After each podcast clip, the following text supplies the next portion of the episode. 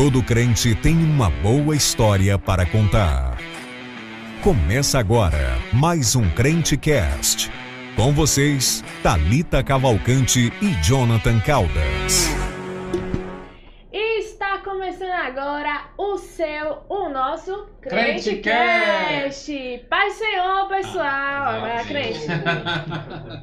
Dessa vez a gente não Senhor, esqueceu. Paz do Senhor, meu povo, como é que vocês estão aí em casa? Está tudo bem? Já comecem aí a comentar com a gente é, mais um episódio dessa quarta temporada, né, Jonathan? Sim, é um episódio muito interessante esse episódio de hoje. Já já vou falar pra vocês quem tá conosco aqui. Isso mesmo. E aí você sabe o que você já vai fazendo? Vai divulgando aí essa, essa live, tá bom, pessoal? O link aí você pode estar compartilhando nos grupos pra você é, fazer com que este programa chegue até alguém, até a casa de alguém. E além de compartilhar, não esquecer de seguir a gente nas nossas redes sociais, né? Que lá você sabe quem é que vai participar do próximo episódio, o ranking do Crente Kiss, né, produção? Isso. Tem que cobrar a produção. Tem que cobrar a produção. e tudo. Então, não esqueça de acompanhar a gente lá nas redes sociais, tá bom? É Instagram, arroba CrenteCastPHB. Aqui no YouTube também, CrenteCast. É só CrenteCast aqui no YouTube, né? É. CrenteCast. É. Eu sempre confundo, mas enfim. E antes de, de mais nada, é claro que a gente não pode esquecer de falar dos nossos apoiadores, né, Jonathan? É sim, tem gente nova nos apoiando aí, né? Isso mesmo. Vamos começar logo lá por ela que tiveste. Isso mesmo. Libélula Moda Cristã, moda feminina executiva pra você que gosta de andar bela e maravilhosa. Inclusive, eu estou vestida dela, essa saia maravilhosa, Olha né? É sempre Libélula. Acompanhe lá, tá bom? O que mais, Jonathan? Casa Rustic Móveis, não é isso? Isso mesmo. São móveis aí de primeira qualidade, tudo feito de madeira de melhor qualidade possível e você tem que dar uma conferida. Daqui a pouco a gente vai falar com mais detalhe o endereço, tá bom? Mostrar também Isso, o local e tudo. Quem mais, Thalita? SA Estamparia e Personalizados da nossa querida amiga Tiene, que esteve conosco aqui no episódio passado, né? Mais um apoiador aí. Tem tudo de personalizados e estamparia que você imaginar. Então, procure lá. Falar Quem também mais? do City Executivo Hotel, ali na Avenida Pedro Machado, esquina com a Samuel Santos. Daqui a pouquinho a gente vai mostrar aí como é que são os serviços do City Executivo Hotel, que é de primeira qualidade, viu? Isso mesmo. Muito obrigado aí pela parceria. E- se- Sim? Ah, eu ia falar a mesma coisa que tu. Eu acho que se você quiser ser nosso parceiro, né, Thalita? Entrar em contato aí pelo Instagram, pelas redes sociais. Fazer que nem aquela- aquelas bro, bro, blogueiras, aquelas blogueiras. Arrasta pra cima aí no link da bio, tá bom? Se você quiser. Arrasta pra nós! Arrasta aí pra cima, entendeu? Clica lá no link da bio e mande mensagem pra nossa produção que eles vão estar guiando vocês aí direitinho. Pra você que quer ser mais um apoiador do Crente Cast. Verdade, verdade, verdade. E quem está conosco hoje, Jonathan? Quem está conosco hoje é uma pessoa que eu admiro demais, um amigo aí já de um bom tempo, é o pastor Givanildo, Isso esse servo de. Deus, esse homem de Deus, Givanildo Costa. A paz do Senhor, pastor. Eu que agradeço vocês pela oportunidade. Agradeço a Deus também de estar com vocês. Já acompanhava alguns programas já de vocês. E, e admiro também a, a sua pessoa como amigo, né? Algumas experiências já de, de vida, né? De, de conversas, de projetos, né? E você é uma pessoa admirável. E também conheci, né? É, também você também pela, pelos programas aqui também admiro, admiro a sua desenvoltura né, na- aqui na apresentação e também o nosso amigo Arimatea que está ali no- nos bastidores ali É. organizando tudo aqui. também grande cantor já foi cantar lá na nossa É, congregação Cantor, um levita de Deus produtor. é uma benção Filma, tira Showman, foto. É top demais. E o Arimatea é, tem história, viu, pastor? Ele normalmente entrevista ele qualquer dia desse aqui. É, é, é verdade, viu? É verdade. história. E sou avô da Alicia, né? É, vou dar olha eu vi também uma benção. Sim, e aí ontem a Alicia foi Apresenta apresentada. Mas tem foto aí da apresentação da Alicia? Ah, rapaz, prepara aí, prepara aí, mostrar, prepara aí, vamos mostrar aí a minha apresentação da pequena, Alicia. gente. É. Pastor Givanildo, vamos começar do começo, como diz a história. isso Bom, meu pastor, o senhor é daqui de natural de Parnaíba, Não, eu sou eu sou de São Paulo, né? Nasci em São Vicente, mas morei uma boa parte da minha vida até os meus 18 anos na Praia Grande. Também é vizinho ali, Santos, São Vicente, Praia Grande, Itanhaém, Peruíbe, tudo coladinho ali o litoral de São Paulo. Finalmente alguém da minha terra. Ah, tem A Paulista, Finalmente é alguém da paulista minha aí. terra, entendeu? Vocês que ficam com bullying aí comigo, tá aí, ó, mais um paulistano. Pois é. E aí, meu pai, é, ele trabalhava no Porto de Santos, né, como é, motorista de carretas, carregava navio, descarregava navios contâneos, né? E aí ele chegou o período de se aposentar. Minha mãe é piauiense, de Barras, né? Meu pai é paraibano, de Picuí, da Paraíba, né? E quando ele se aposentou, ele decidiu, eles iam decidir ou ir para João Pessoa, na Paraíba, ou Teresina, Piauí.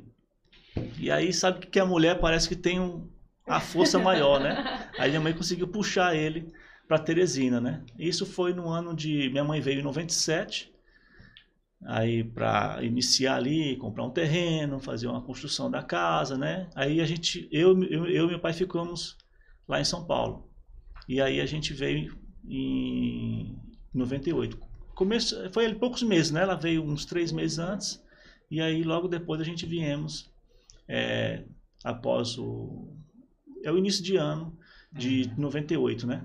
Eu sei. O senhor tem irmãos, pastor? Eu é tenho uma irmã Uma irmã, né? É. E tenho um irmão também que é mais velho que eu, foi do meu pai antes do casamento da minha Ah, mãe, sim. né? Que moram, Ah, não moram Mora em São Ah, Paulo. mora em São Paulo. É o Carlos Eduardo. Inclusive, dá um abraço para ele. Ele, quem sabe, ou tá assistindo ao vivo aqui ou, Uhum. ou vai assistir depois que eu compartilhei É, com ele. Um abração aí, meu irmão. Que Deus lhe abençoe. Amém, coisa Você boa. sentiu muita diferença de lá pra cá? Porque tem muito isso, né? Olha, eu digo o seguinte, que quando eu morava em São Paulo lá, eu tinha uns 18 anos, né? Uhum. Lá, não pensava em me casar tão cedo, né? porque lá é diferente o sistema de, de namoro, essas coisas, né? E eu falei, não, eu quero estar com a minha vida estabilizada, ter a minha casa, o meu apartamento, estar com a mobília, ter o meu transporte, a vida estabilizada, depois que eu vou encontrar a minha, a minha amada, né? É, a minha varoa. E aí, mas eu vim para cá, é, é, Conhecer, né? é, quando eu vim pro Piauí, cheguei em Teresina, parece que a coisa aqui é totalmente diferente de lá. É assim, a coisa mais familiar, uma coisa assim mais, É verdade. mais tranquila, né? E aí eu acabei me casando logo, né? Me casei com ali com 20 anos, né? Aí, é, com minha primeira esposa, né? E, e aí a vida ainda meio desequilibrada ainda, vim como taxista para cá, né? Eu trabalhava em São Paulo como vigilante, Uhum. vigilante porteiro, né? Lá. Aí meus pais vinham para cá. Eu não queria vir, mas quando eu vim, depois eu não queria voltar mais, né? Eu falei, não, aqui é muito tranquilo, aqui é bacana, né? E aí fiquei por aqui, mas aí a gente vê a questão. Eu morava com os meus pais, né? A casa era grande, mas nunca é bom. É bom a gente ter o nosso cantinho, É, né? é a gente tocar a nossa Ah, vida. E aí, assim, é, vindo para o lado do reino de Deus, né? Do Sim. caminho do Senhor Jesus. Lá em São Paulo, eu não tive co- conhecimento de, de igreja evangélica. senhor- então o senhor não nasceu no Evangelho, É, né? Não, não nasci no evangelho, Sim. né? Eu Seus fiz pais também não eram. minha mãe, quando era criança, quando morou no interior de Barras, ela conheceu a a Assembleia de Deus, Uhum. que realmente ela avançou nos interiores, né? É. Aí, aí nessa época, acho que praticamente todo mundo dos interior praticamente era crente, É. né? E ela acompanhando os pais, né? É, o meu o meu bisavô, ele foi ele, ele, ele não era ainda evangélico, só a minha bisavó, a esposa dele, Uhum. e, e lá em Barras tinha uma questão muito forte em questão de igreja católica, evangélica, né? E aí, inclusive, o, o, o missionário da época que, que iniciou o evangelismo lá em Barras, na cidade, ele foi expulso lá da cidade. Aí ele saiu para o interior e foi justamente para o interior na onde o meu bisavô morava, né? Uhum. Nesse tempo ele tinha umas cabeças de gado, né? Tinha uma condiçãozinha boa, né? Aí ele falou assim, ó, você vai ficar aqui, você pode pregar o evangelho aí, não vai lhe faltar moradia e nem comida, tal, e pode fazer a, su- a obra de Deus, né? E assim, o que eu percebo é o seguinte, assim, quando um, um patriarca ele faz uma coisa boa para Deus, para o reino de Deus, parece que aquilo ali floresce e Deus lá na frente vai restaurar, Multiplica. É, é vai multiplicando verdade, e abençoando a, a família, né? verdade. Existe uma palavra que fala, lança teu, lança teu pão sobre as águas, né? A gente não sabe a que época que aquela, que aquela semente que a gente lançou ali, ela vai Exatamente. voltar a ter frutos, né? E, e lá no passado eu me lembro a, a- é as histórias que as festas lá era quase como um- lá de Israel, né? Era só uma semana todinha de festa. Isso, isso lá em Barras, no interior de O Barras. senhor, o senhor ainda tem contato com alguém de lá, pastor, ainda? De Barras? É, sim. Tem a minha família de lá. É, né? A minha mãe, in- in- inclusive, está morando lá. A minha ex-esposa é de Sim. lá e a minha atual esposa também é de Eu Barras. sei. Ah, Olha, Thalita, o curioso é que o pastor vem contar a história, né? Ele vai estar contando a história dele. E aí já aparecem outros personagens É, ali, né? é. Do, do meio evangélico, as pessoas que. que, que esse missionário que foi teve que ser expulso. Eu não sei o nome dele, né? Pois é, Porque- imagina o que, que esse missionário enfrentou, Pois né? é. A igreja passou desse Exatamente. momento. Então, assim, o estado do Piauí é um estado, assim, predominantemente, acho que na maioria, eu- vamos dizer assim, é, Um dos é mais é o católicos. mais católico, né? É, Então existe ainda essa, essa, essa meio que essa dificuldade, né? isso. Então eu fico olhando esse pastor. O que que esse homem não, não enfrentou nesse é momento, né? verdade. Exatamente. Assim, e, e, e foi no mesmo período ali é, do pastor saudoso pastor Mesquita, né? Ah, ne- Nestor. Nestor Henrique Mesquita. Isso. Pastor Nestor, que também fazia, tem uma história muito bonita dele, que fazia evangelismo quando não era de pé, era de bicicleta pelos interiores aí, é uma coisa muito bonita, muito interessante, né? Pastor, e aí, quando foi que o senhor teve um encontro com o evangelho? Olha, é, quando eu vim pa- para o Piauí, Sim. Não, olha, lá em São Paulo, na minha rua, na onde eu morava lá, para não dizer que eu nunca tive nenhum, nenhum contato Uhum. com o evangelho, é, tinha um terreno vazio lá. Era até o nosso campinho de jogar bola. E aí, justamente, acho que o pastor lá alugou o terreno e fez uma igrejinha lá de madeira, né? Aí era, eu não sei qual era a denominação, mas eu sei que era daquela senhorinhazinha canela de fogo, né? É, é, Chamada. é a irmã do coque, que É. todo mundo tem. Aí, eu acho que, É. eu acho assim que era mais senhoras mesmo, né? Aham. Não tinha muita criança não. E aí um dia foi eu e, um- e uns amigos meus, mais ou menos uns seis. Eu tinha acho que na faixa de uns, uns 10 anos, uns 10 anos. E aí a gente entramos. Eu acho que estava assim naquela parte do final do culto, ali depois da palavra, aqueles e eu aí eu entrei, né? E ela tinha assim, uma, ela era alta, né? Sim. Aí a gente subiu assim na igrejinha pequenininha. E aí, na hora que a gente entramos, foi na hora do, Do fogo. do reteté do É. fogo. Quando eu vi aquele, aquilo ali, eu falei, meu Deus do céu, o que, que eu vim fazer aqui dentro? eu, se- eu me acoquei no chão e fiquei só observando aquilo ali. Naquele momento eu não tinha conhecimento, não sabia o que estava Uhum. acontecendo, não sabia o que, que era é, aquele momento, né? Eu fiquei, digo que aterrorizado. Eu, assim, com medo, né? Falei, rapaz, eu não vou entrar mais aqui não.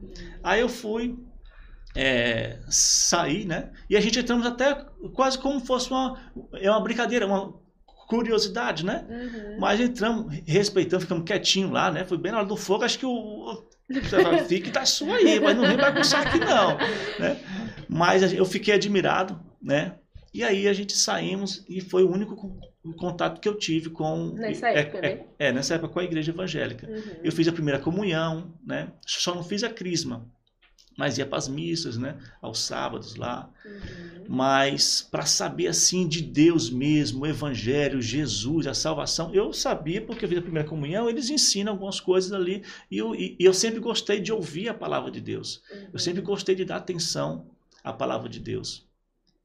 E justamente assim, já que a gente está nesse ponto, Sim. juntando lá com cá, É. Nesse período da minha infância, é, eu sempre tive uma visão conservadora, Uhum. mesmo sem, sem conhecer o Evangelho, assim, mas eu ti- tive um- sempre ti- tive uma visão de família, né, de projeto, pensava em me casar, quando me casasse, ficar é, é, é, com minha esposa até o fim da nossa vida, Uhum. né? Junto, sempre tive esse pensamento. E aí que veio, eu me lembro porque é como se fosse hoje, eu pensando, refletindo comigo mesmo. Uhum. Falei, ó, quando eu me casar, eu vou respeitar minha esposa e tal, aquilo ali tudo. E quero dar o melhor para minha esposa, para minha família, para os meus filhos. Aí, aí que vem.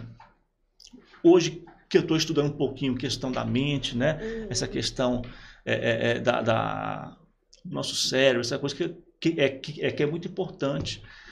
Eu, eu fiz uma coisa que hoje eu sei, rapaz, eu plantei uma semente má na minha mente. Porque até o momento de eu falar assim, eu quero dar o melhor para minha família. Aí depois eu falei assim, se não for por bem, vai ser por mal. Eu sei, sim, inocente, eu nunca pensei em fazer algo de errado, Uhum. né? Na minha inocência da infância, mas eu não eu quero, de qualquer jeito, eu quero dar, um, dar uma vida boa para minha família, para minha esposa, para os meus filhos.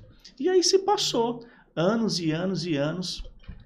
É, mas nesse meio termo, eu sempre fui uma pessoa que sonhei muito, né? Eu sempre sonhava, toda noite. Eu sei até hoje. Eu durmo e sonho, acredita? Com sonho bom, sonho Uhum. ruim. Hoje, mais sonhos bons, mas só que, que antes, na minha juventude, tinha muitos sonhos bons, mas também tinha muitos sonhos ru- ruins. E, e um, e um deles eu consegui entender e interpretar Uhum. após acontecimentos na minha vida, né? É, decisões erradas que, eu tomei, e eu vim saber é, o resultado desse sonho que eu tive na minha infância, na minha adolescência, foi várias vezes que eu tive esse sonho, e depois que eu me converti, que eu vim encaixar aquele sonho com o que eu estava passando e até eu chegar à minha conversão. E esse sonho era justamente assim, era uma, vou ver se eu conto bem rapidinho aqui para a gente não estender. Não, fique à não, vontade. não, quer dizer, Fique à vontade. Todo o tempo do mundo, É. você pode contar. Pode detalhar, pode Pastor aqui não pode saber nomear. da vida dos outros. Você pode falar tranquilo. Principalmente crente, né? Você pode ficar tranquilo e falar à vontade. Eu digo assim, porque é uma, é uma, é uma coisa muito interessante, que Uhum. parece que é- foi uma, foi uma coisa de cartas marcadas. Isso, no caso, foi a sua trajetória até a sua conversão. Conversão. Ah, certo. É, isso, esse- esses sonhos que eu tive, sonhos e pesadelos, foi em São Paulo ainda, né? Uhum. Foi na minha infância e na minha adolescência. Certo. Várias vezes eu tive o mesmo sonho. Uhum. E aí eu tentava controlar. Eu sonhava tanto que eu já sabia que eu ia entrar no sonho. E quando eu sonhava, eu queria controlar o sonho. Nossa. É, sério. E aí, esse sonho que eu tinha era o seguinte: era numa casa, num Uhum. terreno, era à noite. Era uma casa. Aqui é. As casas é feita de, de, de, de tijolo de bairro, lá é bloco, Uhum. bloco de cimento. Aí a casa era de bloco de cimento, mas não tinha as portas, não tinha reboco, não tinha janela, só tinha os buracos da janela e das portas, era de laje. E eu entrava nessa casa e eu olhava assim no chão e via uma, uma um brilhantezinho, um ouro no chão assim, né? Aí eu ia lá, cavava ali e pegava. Quanto mais eu cavava, mais tinha. aparecia. E aí eu achava um monte. Aí enchia aqui e botava aqui na camisa, né? Uhum. Botava aqui na camisa. De repentemente, e era só essas coisas antigas de, de, de rei, era taça de ouro, essas cordão de coisas antigas, Aqueles né? negócios mais medieval, né? Isso. Uhum. De repentemente eu sentia aquele calafrio. Aí quando eu olhava para a porta assim, vi um, um bicho, um, um coisa ruim flutuando e vindo atrás de mim. Uhum. Rapaz, eu saía correndo, aí a segurando a camisa aqui, né? Uhum. E aí correndo pro fundo dessa casa para sair pro fundo, pela, pela porta dos fundos. Dos fundos. Aí eu saía e esse bicho atrás. E aí eu, era aquele terror, né? E aí começava a cair as coisas, começava a cair as coisas e caía. E eu queria escapar daquele bicho, né? E aí, eu, aí passava esse sonho, esse pesadelo. Uhum. Acordava suadinho. E aí, esse sonho foi tendo várias vezes. Eu falei, rapaz, a próxima vez que eu. te- Aí eu fui evoluindo no O sonho. mesmo sonho é a mesma sonho, O coisa. mesmo, ambiente, o mesmo pesadelo, o mesmo, Uhum. o, o mesmo Entendi. ambiente. Aí eu pensava assim, não, na próxima vez eu já sei. Eu corri, as coisas caiu porque eu tava com a camisa assim solta. Aí eu ia correr, tinha que soltar a camisa para me correr mais, mais rápido. Eu falei, eu vou colocar a camisa por dentro e vou colocar as coisas aqui. Quando eu correr, as coisas não vão cair. Aí eu fazia isso aí. Quando chegava no momento o bicho vinha e eu corria, não tinha jeito, aí caía, Caía as coisas. tudo. Não tinha, não tinha jeito. Eu falei assim, ah, é o seguinte, agora eu já sei.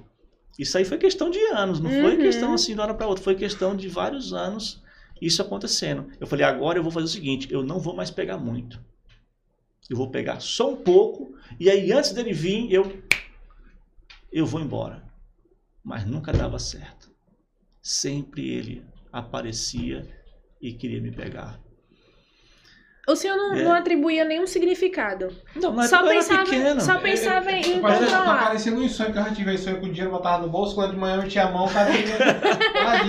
Foi sonho. Mas, pastor, eu sei que isso aí, você, você deve, depois você teve uma experiência que o senhor falou, né? Que era algo que hoje o senhor entende por que que você Com certeza, com certeza. Assim, é, e foi justamente. é, eu vim para o Piauí, minha mãe veio também lá porque é perigoso em São Paulo, aquelas É. coisas, ela com medo tal, e, e da gente fazer o que é errado lá, aquela coisa toda.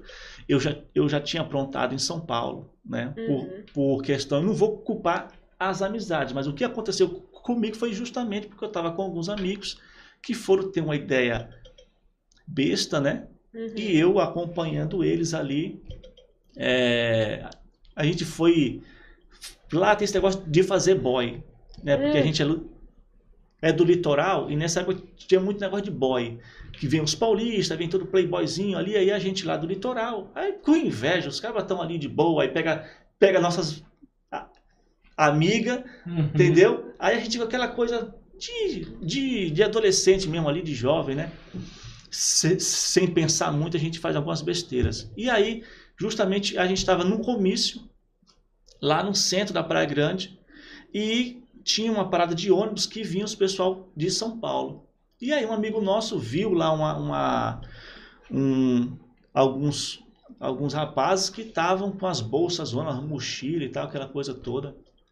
E aí veio avisar pra gente. A gente tava em cinco. Rapaz, desceu ali uns boy ali, não sei o que, com as mochilas da Nike, não sei o que e tal. Vamos, vamos lá pegar eles e tal. Aí a gente se juntou e foi lá pe- pegar esses rapazes. Quando chegou lá, eram uns, uns, Uns brutamontes, trocadão. uns monstrão, né? Mas só que um da gente tava armado com um 32. Uhum. E aí, quando a gente foi, foi acompanhando esse, esses, era- acho que era, era quatro rapazes, quatro homens, né? Quatro homens fortes, né? Já adultos.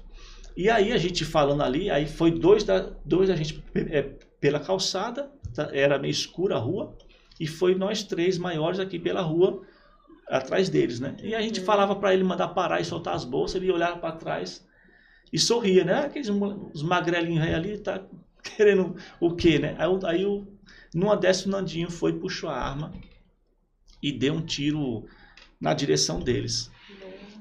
Aí acabou pegando é, nenhum deles lá. E aí ele começou a cair no chão lá e gritar, pedindo socorro. Aí, ali naquele momento ali eu fui, fui no outro mundo e fiquei no outro mundo. Não sei, não, não sei como é que foi que eu estava agindo. Foi uma coisa assim muito complicada. Uhum. Não sei nem explicar essa situação, mas foi muito triste. Eu nunca imaginei passar por uma situação daquela. E nunca imagino. Aí o que aconteceu? Eles soltaram tudo, né, lá e a gente pegou essas bolsas deles lá e a gente ficou desorientado porque a gente não era é, ladrão, né? Foi uma coisa casual. Tinha um dos nossos lá que já era meio malandrinho, esse que estava armado, né? Uhum. E, a gente- e os outros foi praticamente assim de, de sopetão, né? De bomba ali para estar no, no embalo. E aí esse a gente correu, pulamos muros, fomos para a praia. E aí foi uns na frente. Eu fui na frente embora para casa. E aí outros ficou outros ficou para trás, né? Uhum. E a gente chegamos lá no nosso bairro, né? E ficamos esperando os outros virem chegar. Uhum. E a gente ficou na esquina, na avenida da nossa casa. Né? E nesse pula-pula que a gente pulou uns muros lá, tinha uns cacos de vidro. E um, o Marcelo, cortou a mão. E ele estava com a camisa branca e o macacão. Aí ele tirou a camisa branca e enrolou na mão, que tinha cortado. E foi justamente lá, a polícia é muito esperta, né? experiente. Aí esperou no, naquelas ru- ruazinhas que, que ia chegar até o nosso bairro e se passasse alguém, eles iam pegar e pegou ele. Hum. E aí é, é, a viatura já, já veio já ali procurando, né, nas casas ali, e ele já estava dentro da viatura, e nós estava na esquina. Eu acho que ele não viu a gente, a polícia passou do nosso, quase por cima do pé da gente, e subiu para a avenida. Uhum. Depois que eles subiram, aí parou uns caras lá na frente, aí a gente, o Nandinho morava pertinho da casa dele, ele foi para casa dele, eu fui para minha casa, e o, e o, e o Juca foi para casa dele, que era um pouquinho mais longe. Aí eu tô na minha casa, já deitado, já com roupa de dormir. Aí o Marcelo vai lá e bate na minha porta.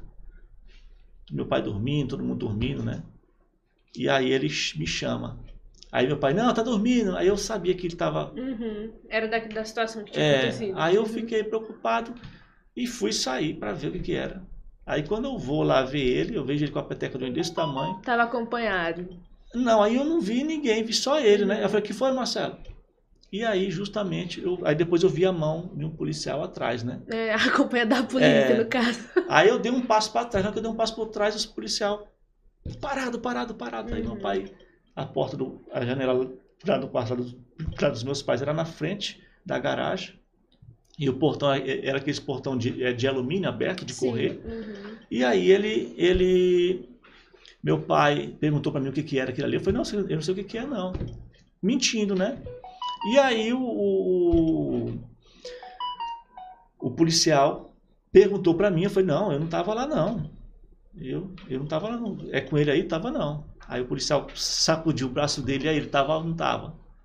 Aí ele, ele foi e falou que, que tava, né? Uhum. Aí meu pai, tu tava, rapaz? Aí eu já tava ali no fogo. Falei, não, tava. Pronto. Aí meu pai já mandou, pois pode, pois Pode pode, ir, pode levar. Depois eu vou lá. E eu, é a melhor coisa que tem. Um pai que encoberta os filhos, ele está desobedecendo a Deus. Porque se o filho erra e o pai é coberta, ali ele está alimentando o mal na vida do filho dele. Uhum. É verdade.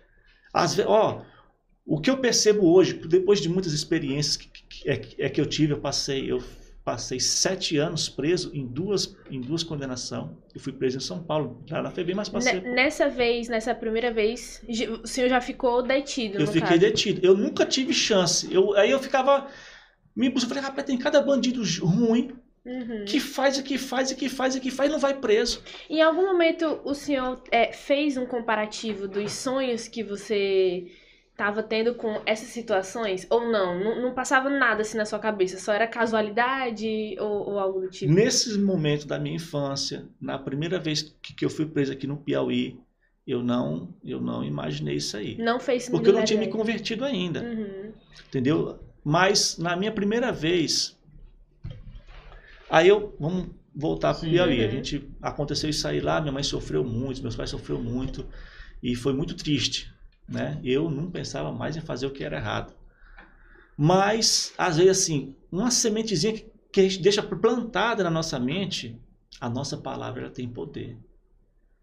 E o que eu venho percebendo pelos estudos da mente e, e, e colocando baseado na palavra e de quem é Deus e de quem nós somos, nós somos feitos, nós somos imagem e semelhança de Deus. Através da palavra de Deus, ele construiu todas as coisas. E do mesmo jeito somos nós.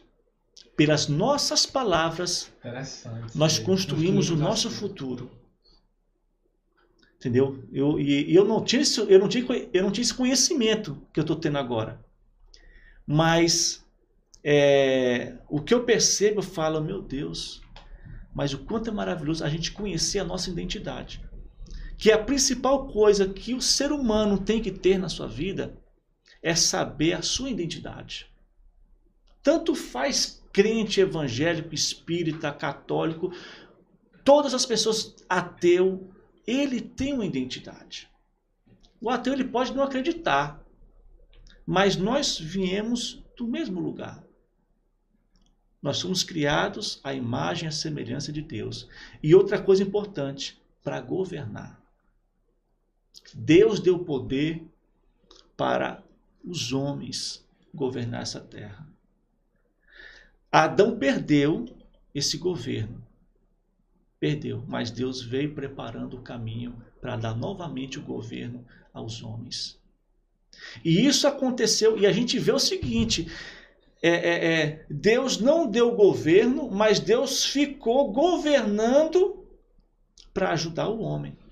Mas o homem é tão, é tão, assim, tão insensível com as coisas de Deus que ele não enxergava que Deus estava governando, Deus estava reinando eles. O povo hebreu, quando foi liberto do Egito, ele viu aqueles poderes, viu aquelas ações de Deus, os milagres, tudo que foram feito, feito para ajudar eles.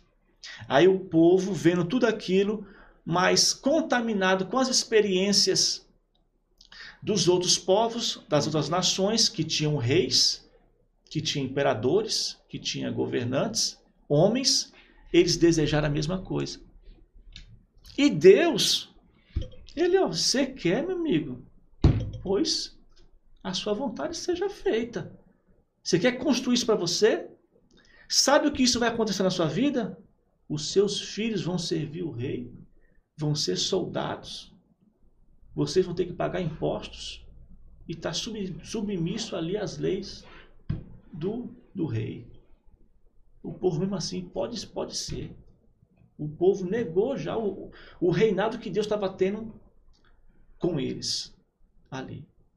Samuel teve que fazer isso aí porque o povo pediu e Deus não tá bom. Eles não querem que eu reine. Eles não querem que eu reine na terra deles. Então tá bom, pois tá feito o negócio. E aí a gente viu no que deu Samuel e com todos os outros governantes, Sim. altos e baixos, e vai, porque não tem perfeição. Né? Agora, o que a gente tem que saber é que existe um reino eterno. E esse reino foi desde o tempo da fundação do mundo. E, e esse reino foi entregue nas mãos dos homens através de Jesus. É verdade. Pastor, o senhor falava que através da, assim como Deus construiu, né, formou todas as coisas através da sua palavra, nós também temos esse, esse, esse poder, digamos assim, de construir muitas coisas na nossa vida, né? Aí o senhor disse que uma semente lá atrás, o senhor falou, né? Eu até lembro a palavra, você disse que é, por bem ou por, por mal. bem ou por mal, né? Exatamente. Como quem diz assim, custe o que custar. Custe o que custar. E aí, essa semente, pastor, que o senhor plantou, o, senhor, o que foi que aconteceu em seguida? Após essa, essa situação lá, você, você falou que passou o período preso, né? Isso, que... lá eu passei 45 dias. Sim, na FEBEM, sim, na FEBEM. residente, sim, né? Sim. Mas só que muitos, às vezes, não vão, não é preso. E aí o senhor questionava isso? Eu questionava, eu falei, rapaz, mas como é que pode? Muitos outros fazem a maldade mesmo e às vezes vai para a delegacia e sai da, da delegacia. E eu não sou nem um, delinquentezinho desses aí e, e tô indo para lá. Foi todo mundo. E né? os outros que estavam foram também? Foram todo mundo. O disparo? Foi todo mundo. E o, e o, o rapaz lá, a vítima, assim, tu, tu, tu A vítima, é, aí tem uma coisa muito, foi muito, foi, eu agradeço a Deus demais, foi uma pressão muito grande. Lá a polícia não brinca, não tem negócio de menor, não. É verdade. Lá a gente foi para a delegacia do bairro, que é um bairro grande lá, né? Lá foi pressão. Jogaram a gente numa, numa sala lá, apagaram a luz, ligaram a sirene foi, rapaz, e, e, lá tinha uma cadeia lá, uma cadeia lá da cidade, e os presos começou a bater nas grades lá. Eu tava... É, o negócio é pesado. Aí entrou os policial para dentro dessa sala. E a gente algemado assim com a mão cruzada, né? Para trás, cruzada na outra, e a gente no chão, encostado assim no, nos armários de ferro, né? E aí esses policial começou a perguntar lá, e quem é o dedo mole, quem foi que atirou, não sei o que, e tal, tal, tal, e perguntando, não sei o que, rapaz, vocês não têm mãe e tal, e xingando, vagabundos, só nome que não presta, e a gente merecia mesmo esses nomes. Tem que ter uma pressão, né? E aí, rapaz, ele dava uns, um chutezinho. As esfoliação, né, pastor? É, umas os carinhos, assim, né? uns carinhos de leve. Tava um chutezão nos armários, umas pressão grande. Aí depois disso, a gente foi, ficou lá no final de semana, isso foi numa sexta-feira. Aí na segunda-feira a gente já foi falar com, é, com o juiz dali das, das, do, do posto de lá de menor. E aí de lá já levou a gente para Santos, que era uma, uma, uma delegacia já só de, só, de, só de menores, né? E aí, aí então, se for falar aqui, é uma coisa muito complicada, né? Foi muitas experiências é, engraçada, hoje é engraçada, mas na, no tempo não Na foi, época né? não foi tão Mas a gente foi pra essa assim. delegacia lá e tinha uma menina já que estava presa lá, né? Uhum. E a gente ficou numa cela só e ela estava em outra cela assim, que não dava para ver ela, né? Só ouvia a voz dela. E ela, a gente chegou lá já à noite e os policial dando pressão na gente, assim, os, os monitores, né? Que levou a gente para lá, falaram, pai, vocês estão lascados lá na, lá na, lá na FEBEM, tem uns negãozão, não sei o que e tal, vão te pegar e vocês vão ver o que vai acontecer com vocês e tal. Pressão grande. E aí a gente foi, pra, foi lá para essa, essa, essa delegacia de menor. E aí, eram umas 10 horas da noite, a gente chegou lá, né? E aí a gente só de cueca, né? Tira as roupas lá, sapato, porque eles, eles querem evitar o, o risco de su- suicídio, Suicídio, né? né? Usar cadastro, ou até roupa, lençol, essas coisas. E a gente era só, só de cueca, né? E aí a gente lá, e tinha umas grades assim em cima, não tinha laje, eram umas grades de ferro. E aí os meninos começou a ficar igual macaco lá, indo para um canto e para outro por cima dessas grades, brincando, né? A gente de Tudo menor, de uns de 15 anos. Pequeno. Uhum. Eu era o mais velho que tinha 17 anos, né? Eu, Marcelo. E aí, eu lá na minha, mas vai aquelas macacadas deles lá e tá, aquela coisa toda, e a menina puxando assunto. E aí, vocês são de onde? Fizeram o quê? Não sei o quê, tá, tá, tá, tá. De repentemente eu vejo, tinha uns, uns buraquinhos na parede, eu vejo uns, uns caras olhando para ver o que, que, que tá acontecendo lá. De repentemente, esses, esses, esses policiais abriram as grades lá. Meu amigo, aí foi pancada. Tinha um cara assim que era mais alto que eu. A lapa do pé dele desse tamanho. O cara parecia que ele tava Kung Fu, né? Era só de chute. Pá, pá, pá. Então pensa que tá na casa da mãe Joana, rapaz. Aqui tem casa do lado e do outro fazendo zoada aí. Foi pancada. Aí um velho ficou bem na minha frente. Eu tive sorte, né? O velho ficou na minha frente assim, né? Nós era em cinco, aí os policiais entrou assim. E o, o grandão pegou logo os, os que estavam lá na ponta, né? Foi um chute pra cima. Eu falei, ah, mas daqui a pouco aquele, aquele grandão vem pra cá, dá uma pesada em mim aqui, eu calçar o bagaço, né? Aí o velhinho ficou assim, né? Fazendo, que tava fazendo alguma coisa em mim, né? E não, não, não fez nada, não, não- é, não me bateu, né? Aí eu falei, aí eu. Não, tá de boa, até por enquanto. Aí de repente, quando acabou o movimento dele, deles lá com os outros, o grandão veio. Aí de lá pra cá, não, não escapar, né?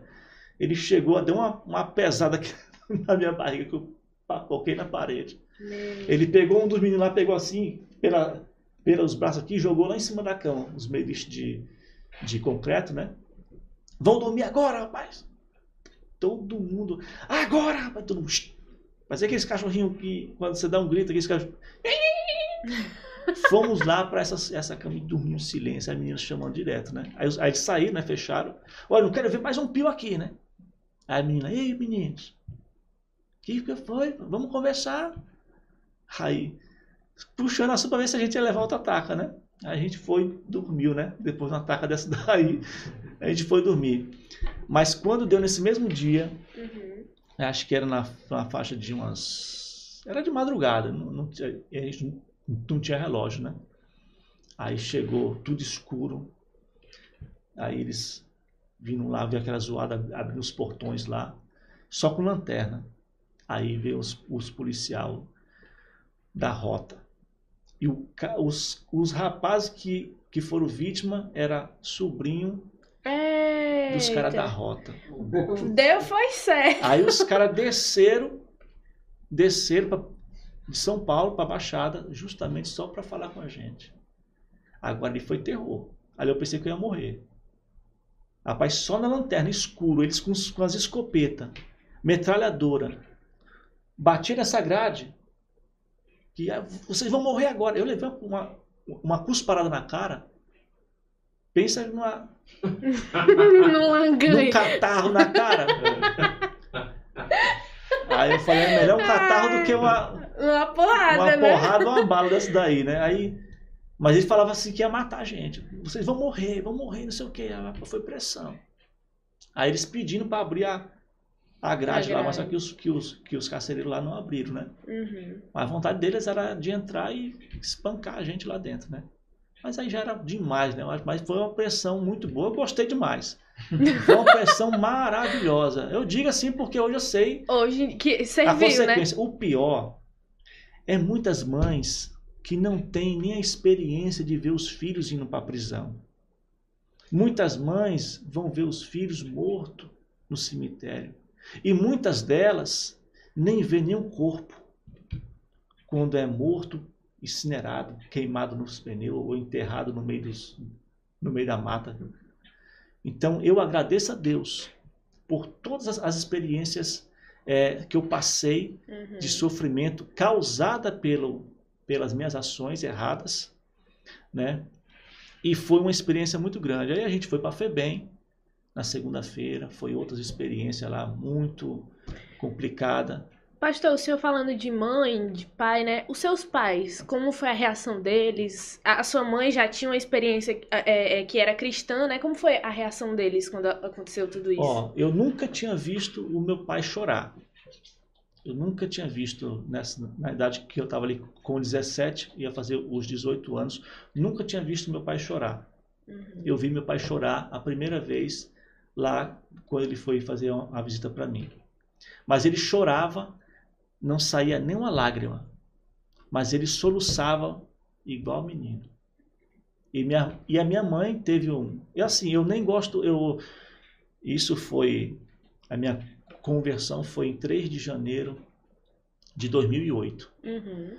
E eu não gosto muito. É, aqui está sendo um- o primeira, a primeira porta assim, que eu estou me expondo mais sobre essa, essa situação. Porque é uma vergonha para a família. Né? Uhum. Minha mãe, mesmo, quando eu saí, ela pediu para mim não contar o meu testemunho, que eu era uma vergonha. E aí, assim, eu preservando ela. Ela não era evangélica Uhum. ainda nessa época. Depois que eu saí, que eu fui falando, falando, e ela se converteu. Meu pai também não era evangélico, mas ele já, ele, já- ele- ele já faleceu. Mas antes dele falecer, ele também aceitou Jesus Nossa, que coisa né? boa. É, e assim, minha mãe, ela passou, enquanto eu não saí, ela passou, é, ela teve uma, uma coisa na mente lá que era como ela, ela tivesse piolho e ficava catando, Uhum. assim, uma coisa, deu uma, Como se fosse um tique, um assim, na tique pessoa. nela, Uhum. né? Foi um sofrimento muito grande para minha mãe. E eu também tive uma experiência muito boa. Assim, quando eu saí da FEBEM, eu estava no terceiro ano do ensino médio, né? Na Uhum. época, ensino médio, era o terceiro grau, terceiro colegial. E aí era, isso foi no mês de, de, de agosto, e eu passei 45 dias sem ir Uhum. para a escola. Mas só que eu estudei nessa escola desde, desde pequeno. Lá eu conheci todos os diretores, professores, né? Eu não era aquele, aquele menino de, muito, de chamar muita atenção, mas eu era um menino que estava no meio do movimento, praticava muito esporte, né? Mas era muito Uhum. tímido. Também eu sou um pouco gago. E nessa época da minha juventude e adolescência eu era mais gago ainda. Uhum. Eu tinha terror de, de falar sobre a chamada na escola. Eu tinha o terror, né? Era todo dia uma pressão muito grande. Foi uma, uma luta muito grande para mim Uhum.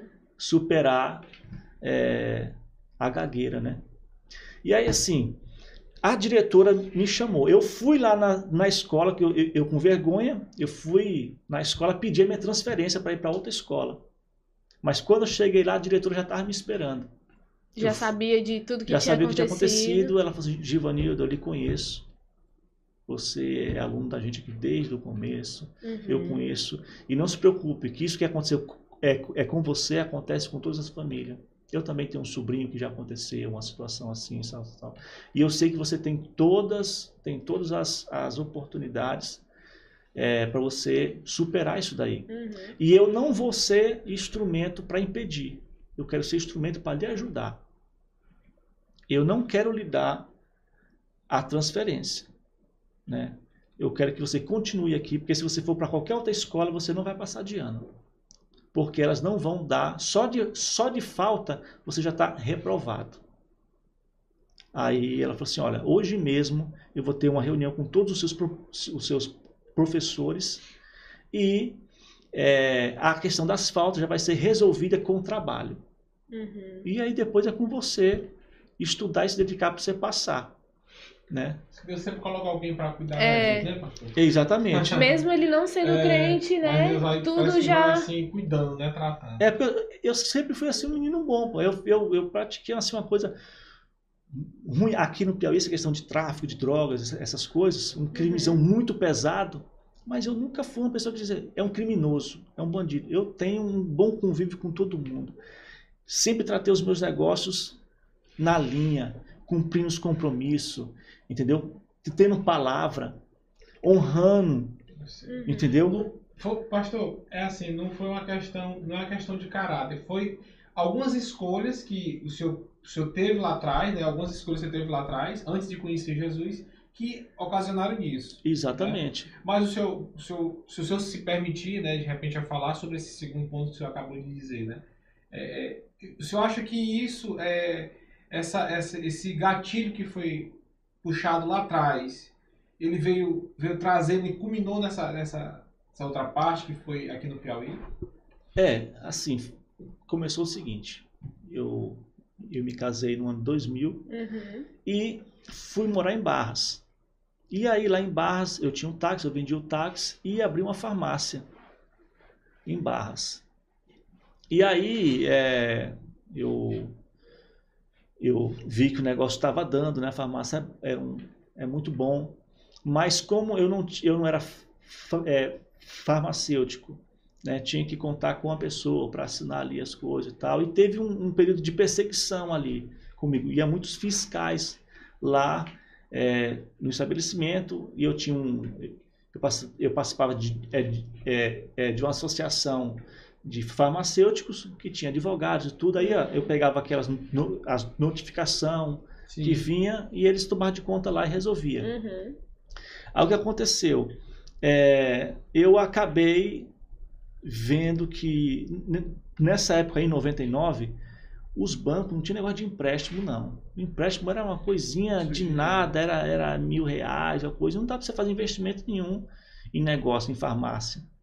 Aí eu também não tinha ninguém, meus, eu, não, eu não ia pedir meus pais, essas coisas, né? Uhum. E aí era mais difícil. Empréstimo era muito difícil. Aí eu pensei assim, eu caí na tentação de, falei, rapaz, eu vou vender aqui a farmácia. Aí eu vendi a farmácia, vendi um terreno que eu tinha comprado na avenida, onde eu ia fazer a minha farmácia mesmo, né? Aí eu tinha feito um pedaço de uma casa, né, para mim ir morar lá, porque eu estava morando com a minha sogra, ex-sogra, né? E aí eu vendi lá, vendi tudo e, e fui para São Paulo pensando, eu não pensei em ir comprar droga. Eu pensei em pior. Falei, ah, eu vou para lá, vou- eu vou comprar umas armas, vou fazer umas coisas erradas lá, vou juntar dinheiro, eu venho para cá e monto uma farmácia grande para mim. Meu Deus. Nossa. Foi isso aí. É, o pensamento era pro bem, mas ações pra chegar Do até lá. Mal, custe o que o custar. custo que A custar. palavra não É. lá atrás. É. Aí é, eu fui para São Paulo, chegando em São Paulo, é, os amigos que, é, que eu conhecia Uhum. estavam mexendo com outras coisas, com droga, com, com droga, né? E aí tinha cocaína e estava começando o crack. Aqui no Piauí ninguém sabia negócio de É. crack, né? Em 99. E aí eu, eu, eu iniciei com 3 mil reais.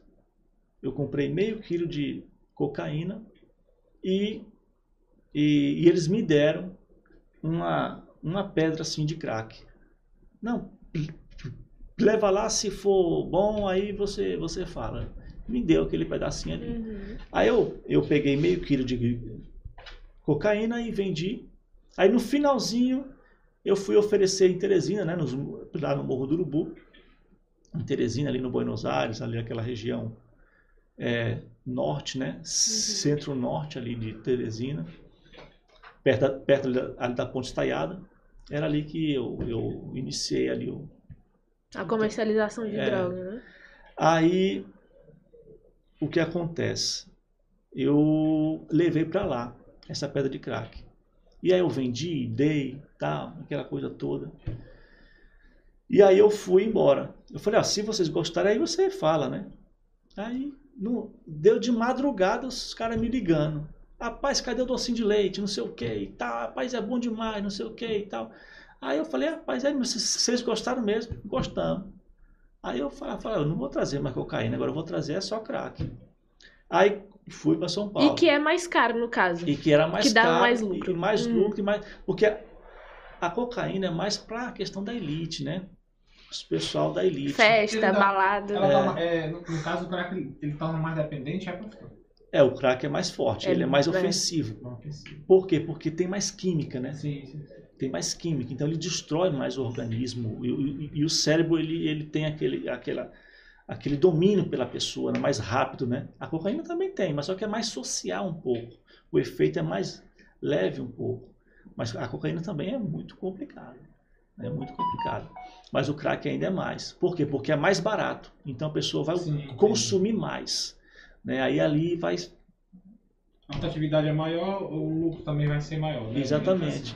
Aí o que acontece? Aí eu, infelizmente, iniciei o crack aqui no Piauí em 99. Dessa forma, né? Uhum. Dessa forma. E era eu sozinho. Mas só que eu, quando chegava nesses lugares que eu não conhecia, não era daqui do Piauí, eu dizia que tinha uma, uma equipe grande, que estava no sítio e tal. E eu só fazia só o avião, né? E eu não era o dono. Nunca falei para eles que eu era o dono. Uhum. Eu era só aquele que levava mercadoria, dinheiro para cá e mercadoria para lá. Tanto que quando eu fui preso a primeira vez, eu esqueci foi de trazer o, o jornalzinho. Você não tem foto de celular, não? Paz, eu tenho no Facebook, mas tá muito longe aí, tá. Agora, mas até procura rápido. Mas eu procuro. Sim, sim, pastor. Aí quando você estava falando, quando você foi preso a primeira vez. Pois é, aí é, é- aí assim, secou. O Piauí, eu vendia só em Teresina. Tinha alguns contatos aqui, aqui em Parnaíba, mas era, era de Teresina, né? De Teresina, abastecia praticamente o Piauí todo, né? Aí, é, tanto que teve uma, uma, uma reportagem, essa que está no jornal, que eles colocaram que era 80% das bocas de fumo lá, mas eu não vendia maconha, né? Uhum. vendia só o crack. Eu- Eles, quando eu fui preso, aí acabou o, o crack na cidade. O senhor passou quanto tempo nesse, nessa comercialização aqui Até no ser preso, Piauí? né? É, até ser preso. Dois anos, dois anos. Aí eu comecei com, com 3 mil reais. Não, é nem bom falar. Essa, ah, teve lucro, Sim, né? Uhum. Assim, teve lucro, mas é uma coisa que assim, É, eu não, isso aí é uma coisa muito É, triste. Eu vou, eu vou abrir só um parênteses aqui, Uma- pastor. uma- Pra uma quem coisa- tá chegando agora, pessoal, o pastor Givanil, ele tá dando aqui o testemunho dele de vida. Desde quando ele veio de São Paulo, é, essa passagem que ele teve aí no mundo, digamos assim, do tráfico, né, pastor? E ele tá dando é, aqui o seu testemunho falando de como ele foi, de que aconteceu. Da trajetória dele até a conversão. A- até antes de se converter. Certo? Então, assim, é um testemunho que algumas pessoas podem dizer assim: é, o que, que vai edificar? E muito. Porque, graças a Deus, o pastor Givanildo, ele teve condições, como ele falou aqui, da, da mãe dele, né? Digamos assim, porque tem mães que não tiveram a condição de ver o filho ser enterrado. de- É verdade. Né? Nem nada, né? E o senhor Exatamente. a mãe dele teve condições, né? a família teve condições de ver como ele foi resgatado. Então, o propósito hoje do, do pastor Givanildo aqui está falando sobre esses detalhes e a gente está falando de, um- de um assunto até muito delicado, É. né? Tá- que a gente está muito, é, tá muito Abrangente, é muito muito abrangente, né? É só para que a gente possa entender e ver de como Jesus Transforma. pode transformar, pode resgatar e fazer um, um novo homem. Então, pastor, o seu, o senhor fique à vontade para você falar. Aqui, aqui nós não estamos num julgamento. Nós estamos num momento de ouvir e de entender né, como é bom a gente trilhar, trilhar o caminho de Cristo. Com certeza, com certeza. E assim, é, é- é, justamente, muitas pessoas às vezes acham. Eu nunca, eu nunca tive essa questão de nojo, eu tive. Quando eu me converti, a minha conversão, rapaz, é uma coisa maravilhosa. Eu, rapaz, eu, ah, eu- Deus é muito tremendo. Né? E, antes de eu, e antes de eu me converter, é, na primeira vez, quando eu fui preso, aqui no Piauí, eu eu pensei muitas vezes, eu falei, "Ah, agora eu vou parar, Uhum. né? Vou parar e, e vou ir para a igreja, né? Vou seguir o caminho dos evangélicos. Que eu Acho- sabia que o caminho certo Deixa eu, eu- só interrompendo aí. Mas ah, dá pra pegar também, Dá? dá pra deixar. É, o senhor não chegou a ser usuário? Não, na... vai chegar lá. Ah, então tudo bem. Pode continuar. Vai chegar lá. Tá, né? então- Vai chegar Aí lá. o- o senhor foi, passou dois anos, né? E o senhor foi preso nessa, nessa. O senhor passou quanto tempo preso nessa. Na primeira vez eu passei dois anos e quatro meses. Aqui no preso. Piauí. Aqui no No Piauí. Piauí. Aí tive em Teresina, Esperantina. Eu encontrei aqui, pastor? Pastor, co- e como é que se deu, pastor, essa, essa questão da prisão? O senhor fazia aí, aí descobriram, chegaram, prenderam, como é, que- como é que foi essa situação? Esse, dia, o senhor lembra? Ó, a primeira vez foi o seguinte: tinha tido um assalto é, na Secop, em Teresina, numa, numa casa de que guarda dinheiro. Sim. E foi de 1 milhão e 300 mil reais. E eu tava com um carro, né? Um- é um Gol é, com placa de Santos, que eu tinha trazido esse carro de São Paulo para cá. Porque na época também eu vendia carros. Uhum. Eu levava carro grande daqui para lá, Tempra, Santana, Vectra, tinha um valor muito grande e pouco valor aqui no, aqui no Piauí.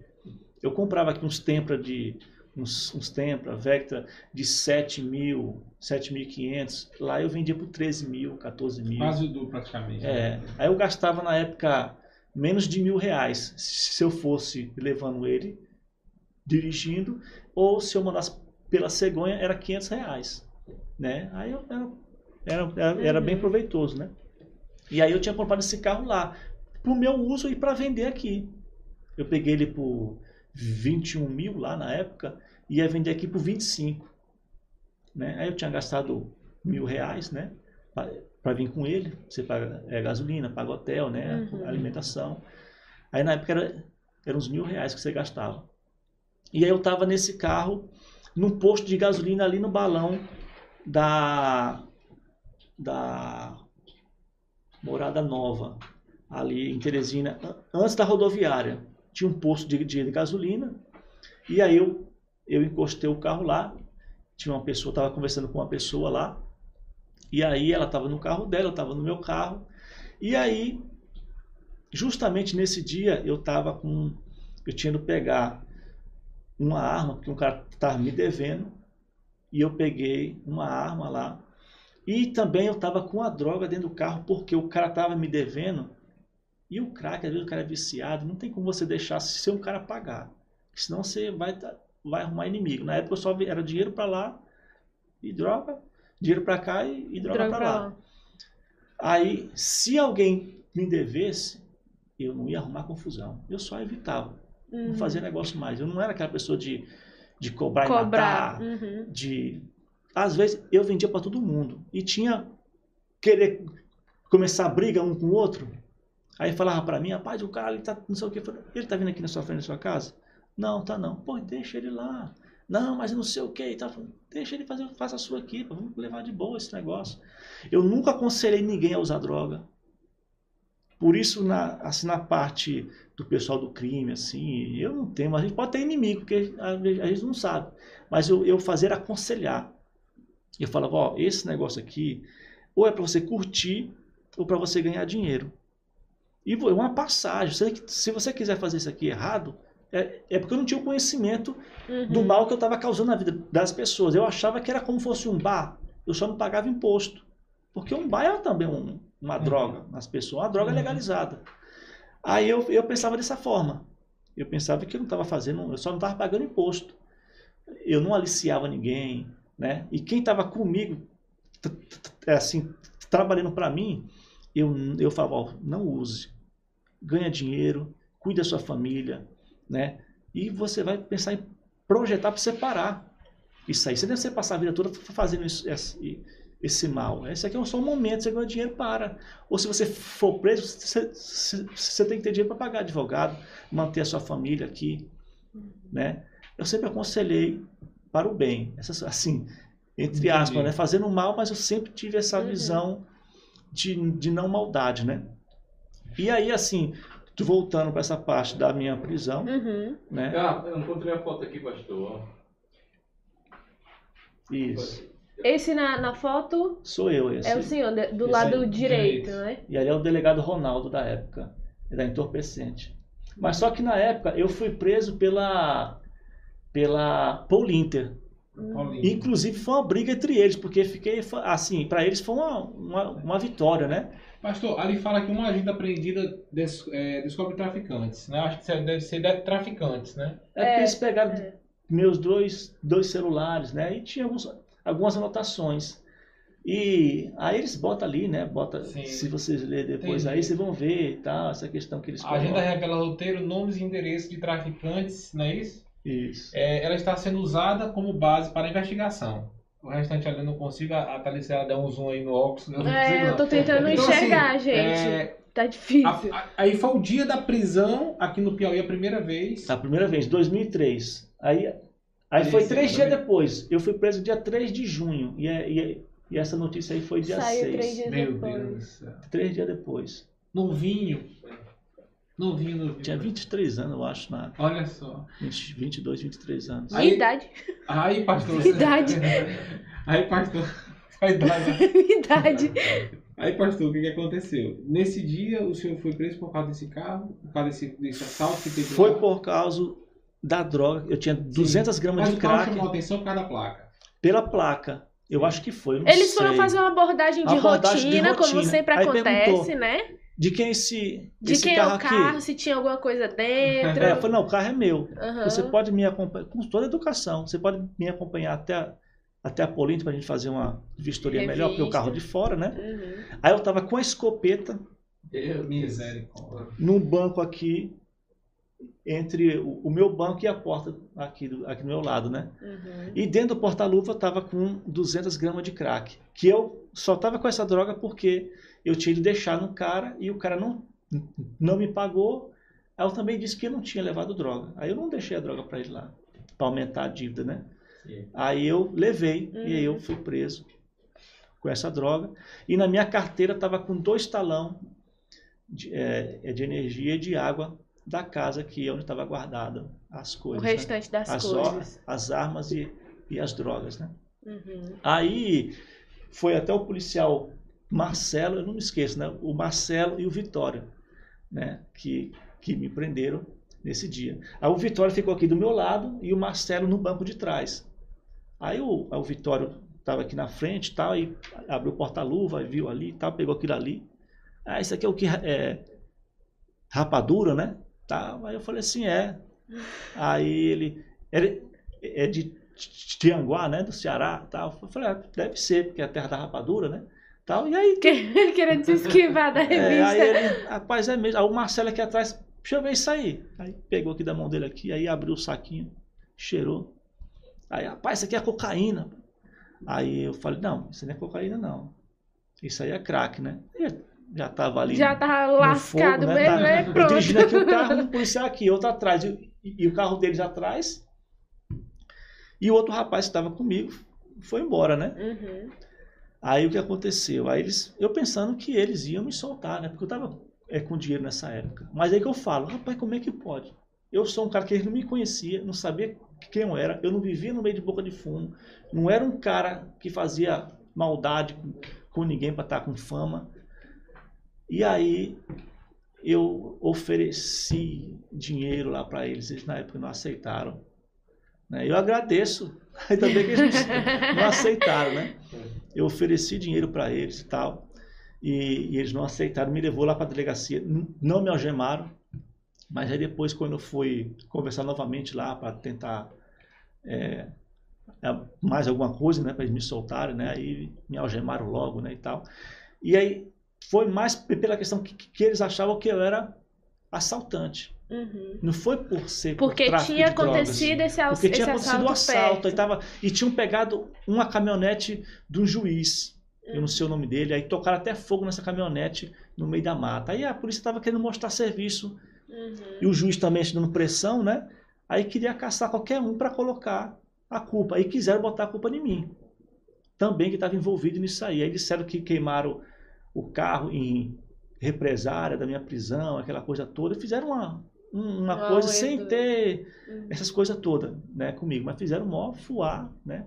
Vários dias, você vê que é três dias, ali três dias, estava falando ainda sobre essa, essa minha prisão, né? Meu Deus. Rapaz. E aí, pastor, desse período aí você ficou quanto tempo?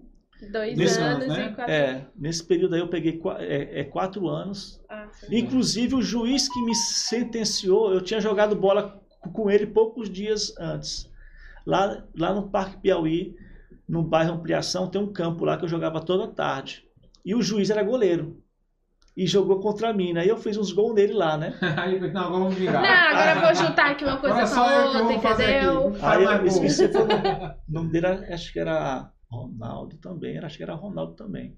Aí, pastor, depois desse período, o senhor ficou, passou os, os períodos preso. Aí sim, saiu. O senhor foi fazer o que quando saiu? Aí eu saí a primeira vez. Perdeu tudo. Em que 2007. tinha. A casa, eles foram lá na casa, acharam alguma coisa? Não, a casa não era alugada, né? É. Aí eles bagunçaram, eu tive que pagar ainda a Mas casa. tinha alguma coisa na casa? Tinha, foi Tinha. 10 quilos de crack, Ah, Aí tinha- acharam lá. munição, tinha armas. Arma, tudo Aí conta. foi 10 quilos de crack 10 É quilos de muita crack. coisa. e dinheiro. Justamente o que eu tô falando aqui é assim. Assim, eu sempre tive uma visão empreendedora. É, sabe, é o do, do errado ali. Empreendedor do crime. Assim, eu li um livro do Roberto Chiachique.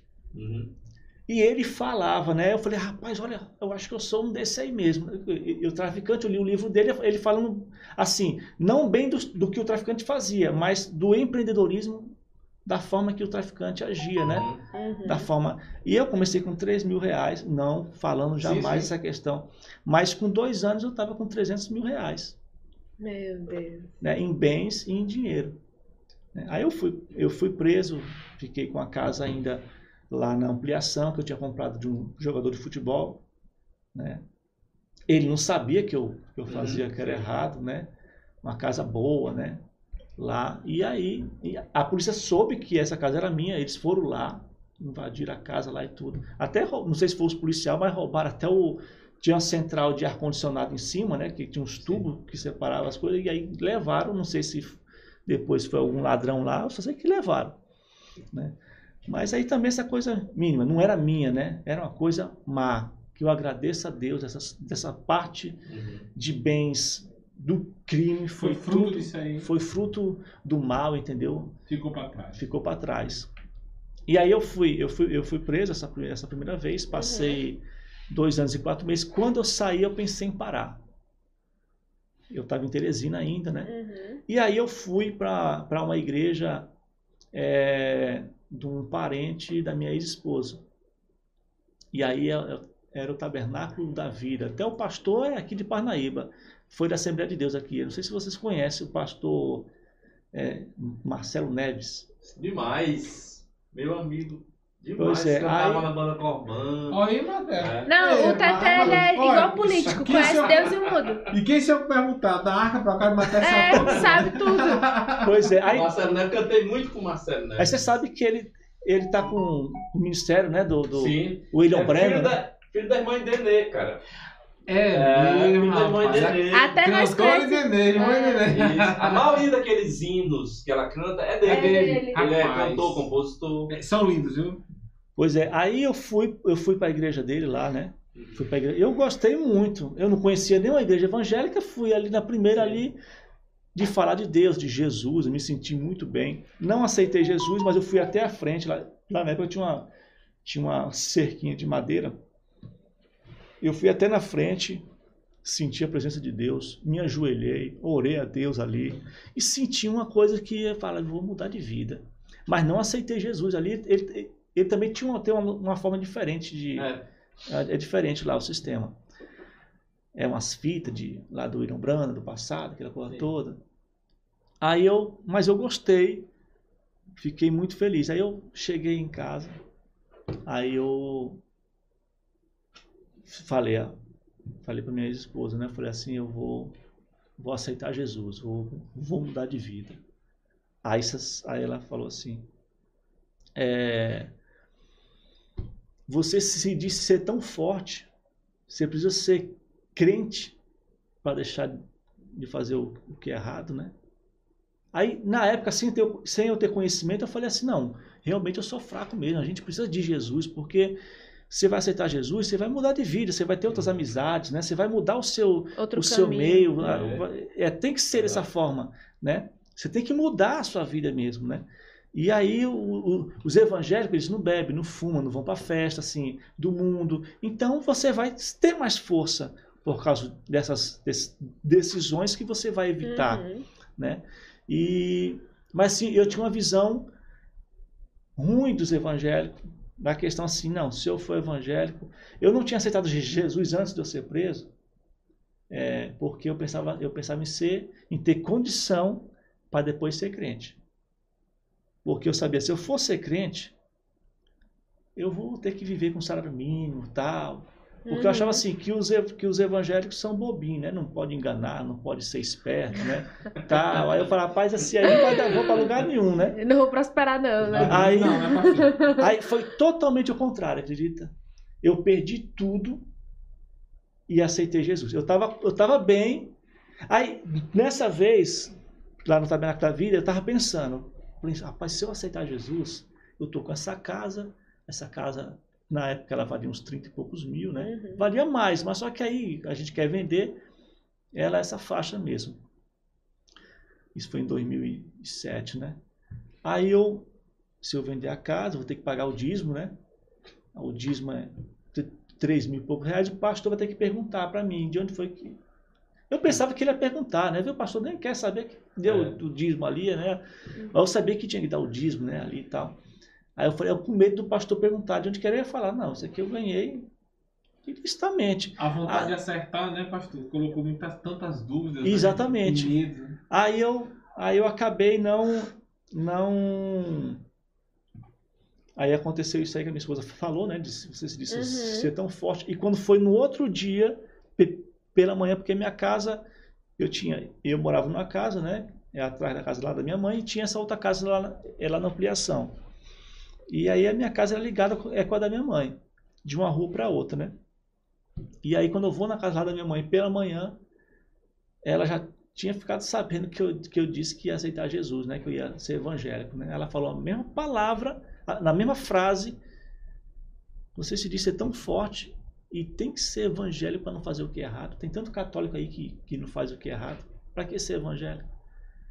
Aí eu entendi e respondi da mesma forma, mas aí, assim, eu perdi um pouco as forças nesse sentido. Uhum. Aí eu me senti fraco ali nessa questão, fui fraco, né? E acabei, é, não passei 30 dias e voltei a fazer o que era errado, né?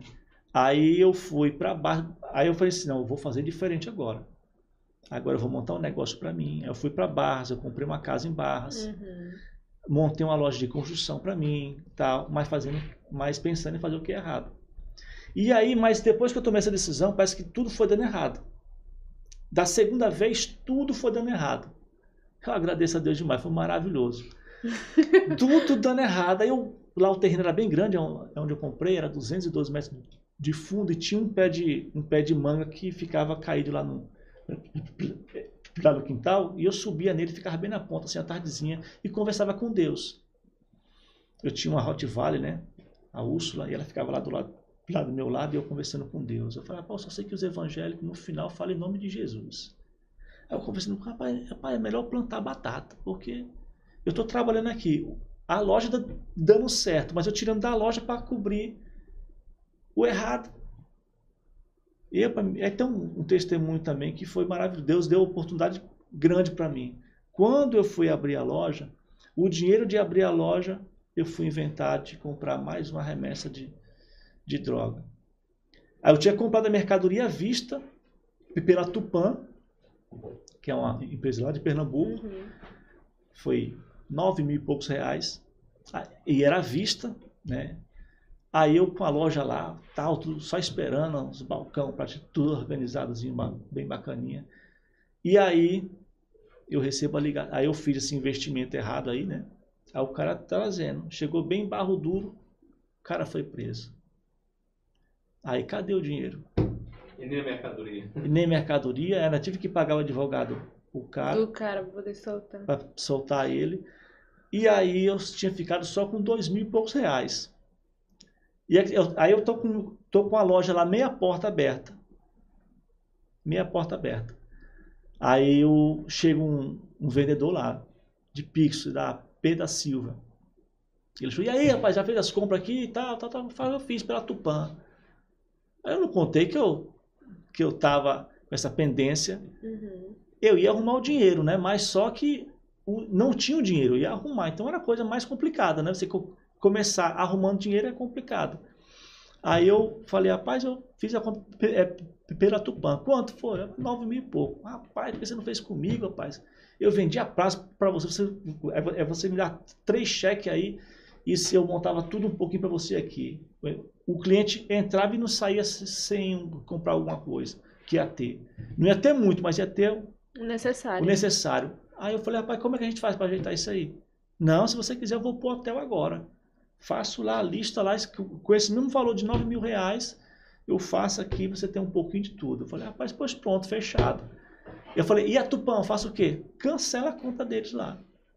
Aí eu liguei para Tupã, cancelei a compra, falei, não, porque deu um problema aqui e tal. Uhum. Aí eu cancelei a compra e ele fez o pedido. Chegou lá no outro dia com a, com a compra lá, falei, ó, 9.200 e pouco. Pronto, fechado. Aí com cinco dias está aqui a mercadoria. Eu falei, beleza, pode mandar. Aí, eu come... Aí eles, quando chegou, não foi, a- não foi como ele falou, mas eu tive que dar só uma entrada assim de 2 mil Uhum. e dois cheques para 30 e 60. Foi, era o que, era o que Era eu tinha. perfeito. Era o que eu tinha. Dois mil, dois mil e pouco, dei dois mil de entrada e mais dois cheques para 30,60. E foi como eu comecei essa loja. E dando certo. Uhum. Honestamente, Aí- dando certo. A, a partir do momento que essa loja começou a dar certo, o senhor parou com o envolvimento da Não. venda. Aí eu continuei com o errado. Cu- Pega no tudo Porque eu com tinha perdido. Uhum. Aí eu tinha que cobrir. Né? Aí eu, eu, eu conversava com Deus. Falei, meu Deus, eu fazendo o que é errado, mas eu pedia para Deus.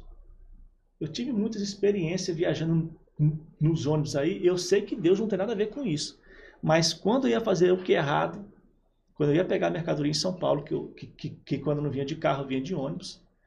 E aí eu ia, oh meu Deus, o senhor sabe, eu não sou um traficante mau. O senhor sabe que eu quero ter família, é minha família, eu quero ter uma vida melhor, me ajude. Eu, olha isso aqui, inocência do cara falar uma coisa dessa. Deixa eu ir voltar tranquilo, né? E acredita que eu ia. Tive experiência de, de, de vir com um policial, é, um policial federal de São Paulo até o Rio de Janeiro. E o policial perguntando um monte de coisa, conversando, falando da construção da casa dele e tal. Aí ele, policial, eles. Eles, Eles têm ele- lábia, ele- né? Eles entram na mente. Aí ele fala assim, e aí você, tal, jovem, tal, não sei o que e tal. Eu, eu já tinha tudo na mente. Eu assim, um cara, eu fui, eu era sempre um cara bem bem calculista, entendeu? Assim, para umas Uhum. coisas, né? Eu já tinha na minha mente o que eu ia falar, qualquer coisa que, que fosse acontecer. Aí eu falava, tal, não, tal, tô morando em São Paulo, ou em, no Piauí, mas sou de São Paulo, tal, tal, aquela coisa toda. E aí a gente tinha aquela experiência toda, ele ia embora, e aí em cima aqui as drogas. E o policial Meu aqui do meu Deus. lado. Já tive experiência uma vez, eu, mas isso aí é coisa complicada demais. Eu fui com um carro carregado de armas para São Paulo. E quando foi lá em Minas Gerais, eu ainda dei a carona para um policial. Meu Deus do céu. O que- Quem que- vive perigosamente, É, quem viveu foi ele, viu, mano? Ó, Na margem do perigo. eu estava no carro com a minha família, é a minha filha Carol, pequenininha, ela tinha dois anos na época, e minha ex-esposa, né? A gente estava indo passear em São Paulo. E eu aproveitei para debaixo do banco lá e enchi o banco tudinho de arma, né? Que eu tinha pegado aqui, eu nunca gostei. Eu não tinha esse negócio de fazer uma quadrilha, aquela coisa toda. Eu pegava, porque os caras eh, me deviam e eu pegava a arma no valor da, do- da dívida, né? Aí eu mandava para São Paulo, aqui lá e faz os- as coisas lá para lá, né? Uhum. E aí eu, chegando lá em, em Minas Gerais, estava um chuviscozinho, uma chuva. Aí eu vi num. Era, era num entroncamento, né? E o policial lá sozinho parado. Tava chu, chuviscando, aí passou um carro, pá, passou direto. Aí o outro passou direto. E eu sempre tive assim um coração de ajudar. Você pode ajudar? E, poxa, ajuda, né? Uhum. Aí eu fui e parei. Eu falei, pelo menos eu tô seguro, né? Tô com o policial dentro do carro aqui, meu amigo, Hum. né? Aí eu, pá, botei ele pra dentro do carro, todo fardado, camuflado, com arma e tal, faca e tudo. Só não tinha granada, mas eu todo empacotado. Aí entrou no carro lá e tal, rapaz. Você parou por. Aí, aí eu ah, parei para ajudar ele. Você parou por quê, né? Você... Eu falei, não, porque eu vi dois carros que parou na... que passou direto, você tá aí na chuva e tal. Aí eu parei para, se for caminho meu, dá pra gente ir junto. A gente foi 80 quilômetros conversando. Cria um álibi na mesma hora, É. viu? Aí, aí o a gente conversou bastante ali, e tal, mas ele perguntando, você, jovem, eu era novinho, você vê ali o meu rosto, Uhum. magrinhozinho, né? Cara de menino e e com carro, né? Era era num Tempra, né? Nesse tempo aí nesse carro era um Tempra. E aí eu levei ele até a cidade lá e tal e pá, deixei ele lá. Uma vez eu tive outra experiência pesada em Teresina. Tava eu com outro rapaz do lado e eu estava fazendo a, a- é é a mudança de uma casa para outra. Eu estava com cofre, estava com arma, estava com faca, com balança, com um pouco de droga, dentro do, do porta-mala do Fiat Uno. Aí eu estava lá no bairro Piauí, e eu estava indo para outra casa, né? Aí, bem do lado aqui, eu com o vidro fechado, o carrinho com ar-condicionado e tal.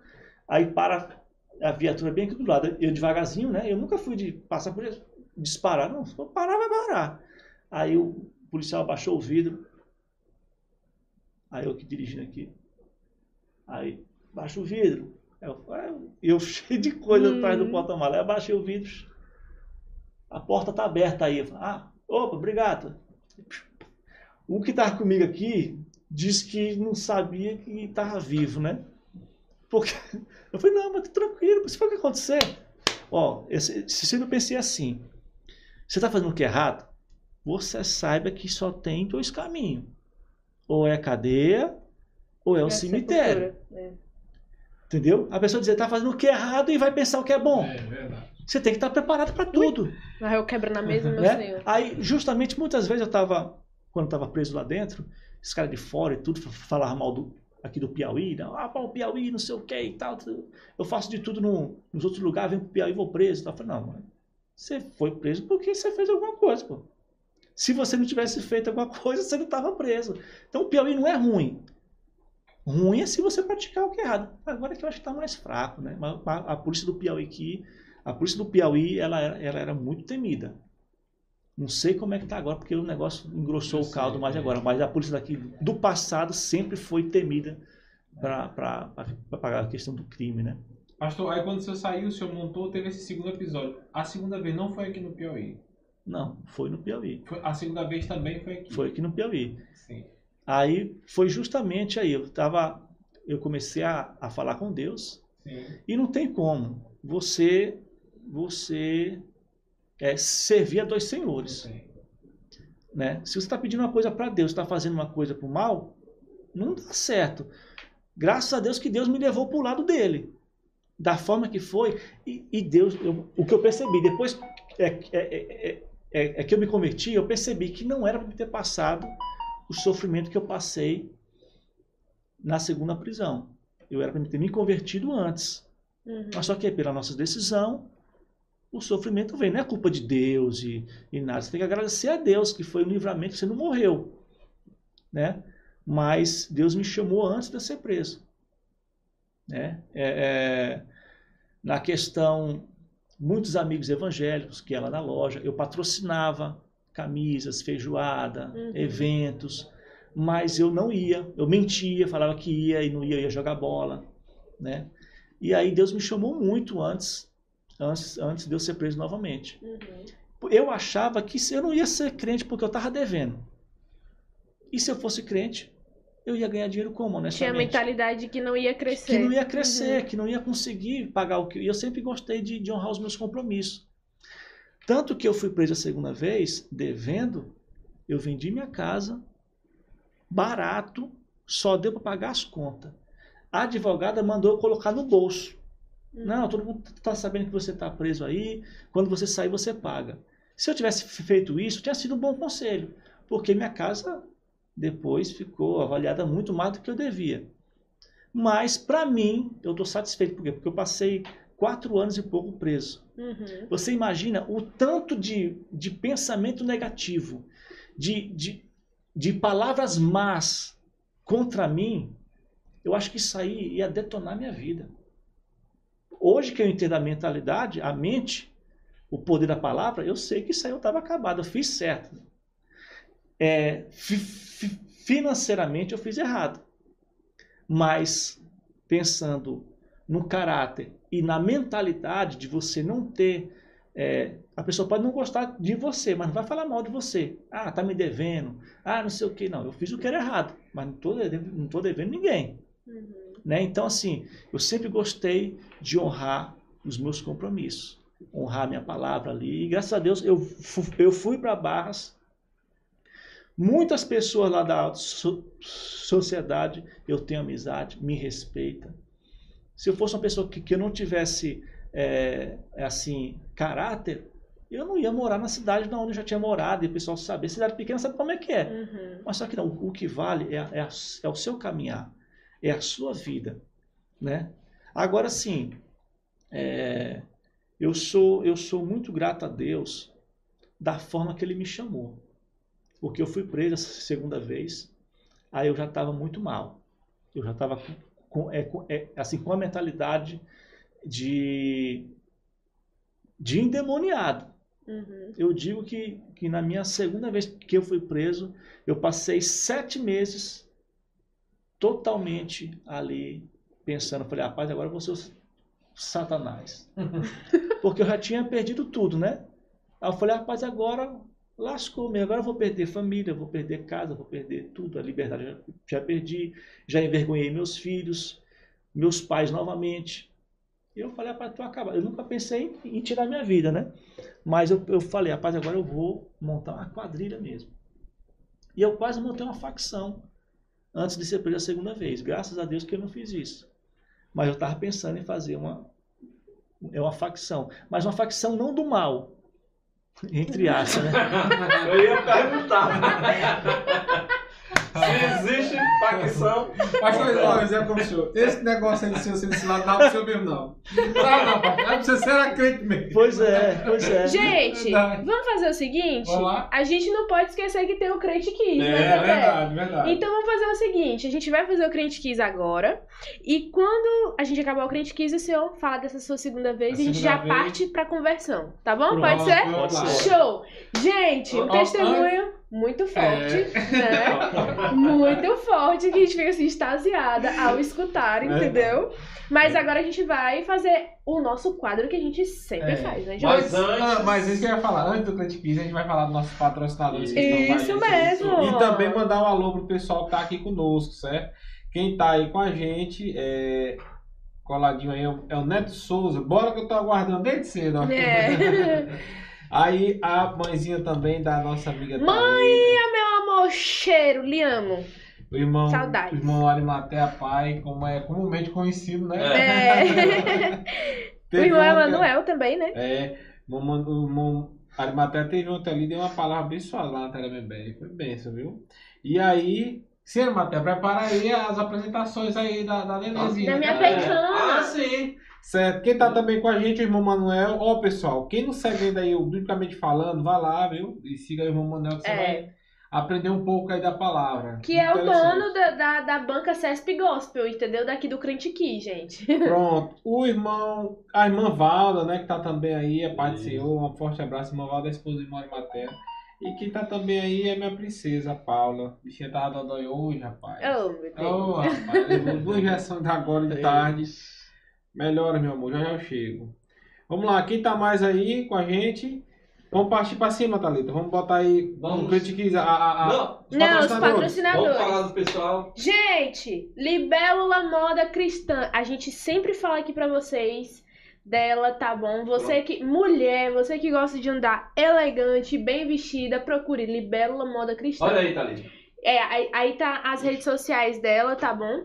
É, Instagram. eles são é uma loja nova, né? Mas que já tá bombando aí, né? Eu mesmo já comprei umas duas peças e eu vou comprar muito mais, entendeu? Você que é mulher, entre lá, É, compartilhe com suas amigas, tá bom? Muita roupa bonita. Tem moda é, executiva. Pra você que gosta de vestido assim, que é mais menininha, ela também tem. Tem moda praia. E futuramente ela vai trazer moda fitness cristã, viu, meu povo? Olha aí. Ó, Olha- muita, Olha aí. Muita- muita novidade, entendeu? Libélula Moda Cristã. Vocês não podem perder, né, as peças lá que ela posta. E o que mais, Jonathan? Quem tá conosco também é a Casa Rustic Móveis aí do nosso amigo Wagner, Wagner. nosso amigo, amigo Magno. Ó, pessoal, isso aí é o Instagram deles. E aí onde tem esses projetos, né? Projetos em MDF, mesas rústicas, tem tudo que você tem, luminárias. Baixa só um pouquinho, Matheus. Ó, lá, lá em cima, lá em Lá cima. cima. Pronto, ó. Sofá, tem tudo, ó. Os destaques que eles vão colocando aí são as peças, certo? Então, pessoal, púlpitos também para igreja. Então, assim, é, você pode ir lá na loja conferir, certo? A loja fica na Avenida João Silva Filho, já quase ali perto do balão do Raul Barcelar, se eu não me engano. E a loja oferece tudo. É, é, é, Mantém essa parte aí que deixa muito, senão o Paulo vai querer comprar. Rapaz, Ó, boa. mas é bonito demais isso aí, ó. Isso é top demais, meu? É, rapaz. Então. Vale a pena, viu, gente? Chegar até lá e fazer seu, seu móvel planejado aí com madeiras e MDF também. É isso mesmo. Quem tá conosco também tá ali, tá? E também está conosco, nos apoiando nessa nova temporada do Crentecast, SA Estamparia e Personalizados. Tudo de estamparia e personalizados que vocês imaginarem, ela tem, tá bom? É da nossa amiga Tiene, que esteve aqui no episódio passado. Você também não pode perder os produtos que ela lança lá, tá bom? É copo, garrafa, blusa, caderno, agenda, muita coisa, muita variedade pra você que quer presentear alguém e também se presentear, né, Jonathan? Sim, sim, sim. E quem tá aí conosco, Arimatea, bota lá, é O City City Executive Executive Hotel. Hotel. Fica ali, pessoal, na Avenida Pinheiro Machado, bem no cruzamento com a Samuel Santos. Ó, Você que quer turistar aqui em Parnaíba, que está nos assistindo aí de fora, povo de São Isso. Paulo aí, ó. é, Quando pessoal, vocês vierem cá, vale- procurem. Vale a pena conferir. Olha os apartamentos, acomodações, café da manhã daquele preço aí, ó. Top demais, viu? Então, City Executivo Hotel. Vale a pena você conferir de perto, tá bom? Dá uma passadinha ali pra você ver. Você, como a Dani tava falando, quem tá vindo de viagem, Isso quem vai vir agora pro feriado, que vai ter agora aí, as- nos próximos feriados, é no City Hotel. O seu lugar de ficar e descansar, viu? Isso mesmo. E a Paula já tá dizendo que quer. Agora, ó. agora ah, você se lascou-se bonito. É verdade. Thalita, nós vamos hoje fazer, mandar aqui um alô diferente pro pessoal aqui, ó, que está conosco nos grupos aqui. Vamos mandar aqui um alô, aí, Thalita. Eita! um alô especial pra galera lá do Guaritinha. Isso nosso amigo mesmo. Darlan, que tá nos curtindo aí, assistindo o Crentcast. Quem mais? O pessoal lá do Fala Povo. Um abraço, viu, Um pessoal? abraço, pessoal, ao vivo, hein? Ao vivo. Vamos lá de Crentcast. Gente, tá chegando mais gente aqui. Ca- Carlos Eduardo, pastor Givanildo é meu irmão. Mais que um irmão, um exemplo de vida na família. Olha só. Olha só. Mais uma pessoa, Neuza Rosa, pastor Givanildo, Jesus sempre te amou. Pastor Mário Vale e, mi- e missionária Neuza. E também o Matheus Silva, deu aqui a paz do Senhor que está acompanhando a gente. Muita gente. Gente, compartilhem aí, tá bom? Para os seus amigos, para a família. A gente vai agora entrar na parte do Crente Kiss, que é aquela parte que a gente pede pro convidado orar, entendeu? Pedir ao Senhor, como o Senhor sempre falou que tava falando com Deus, é a hora também, né, Jonathan? Verdade. É aquela parte que a gente interage com o nosso convidado, tá bom? Lembrando, isso aqui é só uma brincadeira pra gente poder descontrair, nada de, de medição de nada, né, Jonathan? É, Apenas uma brincadeira, tá bom? Chegou aí as perguntas? Chegou. Olha, dessa vez Quero eu só não, não tenho resposta pra vocês. Só quero dizer pro seu pastor que eu sou seu amigo. Sou seu irmão em Cristo, não tenho nada a ver com Que a essas gente não tem nada a ver com aqui. isso, Essas entendeu? perguntas aqui quem fez foi Mamanel. Pessoal, Olha aqui. Não, pode explicar, Não, não. explica. Não, Não, eu só queria explica. dizer o seguinte, que quem tá em casa aí participando, está ao vivo assistindo, pode participar, interagir aí através do chat do YouTube, falando a resposta se você souber. isso mesmo. Ei, a Vala tá perguntando pelas fotos da neném já, já, já, Já, tá já. aqui no ponto. Depois que a gente quis aí, vai ter as fotos da neném. Pessoal, esse aqui é o nosso conhecido e famoso vaso de alabastro, entendeu? Não é um vaso assim tão grande, mas é o nosso vaso. Entendeu? Você que quer presentear a gente aí com um vaso de alabastro novo, nós estamos aceitando. Aqui tem. é, são três perguntas, né, Tete? São três O nosso convidado vai responder três perguntas bíblicas, tá bom? Essas três perguntas, lembrando que ele pode pedir as alternativas, tá? Mas se o senhor não pedir as alternativas, o senhor tem cinco pontos a mais. É a primeira vale 10, é, quanto é? 20, 20, 30, 30, e 50 pontos. 20, 30 e 50 pontos. Até agora só tem uma pessoa que acertou todas as perguntas. É, mas foi a primeira também, né? E foi a primeira, A primeira da né? temporada, né? É, então. Eu tinha- É. Se for do nível das perguntas do Pastor Lima aqui, que foram até as perguntas ali que é- eu achei interessante. Olha. Rapaz, eu não sou fofoqueiro, negócio de, de, de parente, de, de- Lembrando que a gente não tem nada a ver com isso, entendeu? É na conta do, pa- do pastor, do, do irmão Emanuel. Vamos lá. É, o senhor vai sortear aqui o número da pergunta, tá bom? Aí a gente. o você já mandou as perguntas, Tete? Mandou aqui. Mandei. Mandou, É. pronto. O senhor vai tirar o número, tá bom? Até e o botar número-. Da pergunta a gente vai fazer pro senhor. O senhor pode pedir as alternativas, mas se o senhor já souber, o senhor já pode responder de cara. Se não, a gente lê as alternativas e aí o senhor acerta. Que o senhor vai acertar, eu tenho certeza. Pode ser? Bora lá. Já? Já, Tá valendo? já. Tá valendo? Valendo. Qual foi o Pronto. nome? Vamos ver qual foi o número que ele tirou aqui. Pessoal, lembrando que se vocês tiverem alguma dúvida que queira perguntar aqui pro, pra- pro- pro pastor, vocês também têm essa liberdade, tá bom? Alguma, alguma pergunta que vocês queiram fazer pra ele. E ele tirou a pergunta de número 4. Cadê, Tete? Mostra aí na Ah, câmera. Ba- Bancar a Bê, blo- a bê, blogueira aqui. Pra vocês Rapaz, verem que não é macatrucaia, é nossa, não- entendeu? Ei, nós vamos mudar isso aí, esse papelzinho da feira. Vai É. ter uma bolinha mais bonitinha agora, Verdade, viu? ó. Número 4. Qual é a pergunta aí, ô Jonathan? Rapaz, eu vou procurar agora aqui. Questão, questões de número 4. Tete manda no grupo que fica mais fácil. Eu mandei pra ti aí. Ah, mandou? Pera. Vamos lá. É a número 4? Yes, chegou. Ah, pastor. Diga aí. De qual, Manda a bomba. Eu fiz essa pergunta de olho fechado. De qual das tribos de Israel Ana, a profetisa, era parente?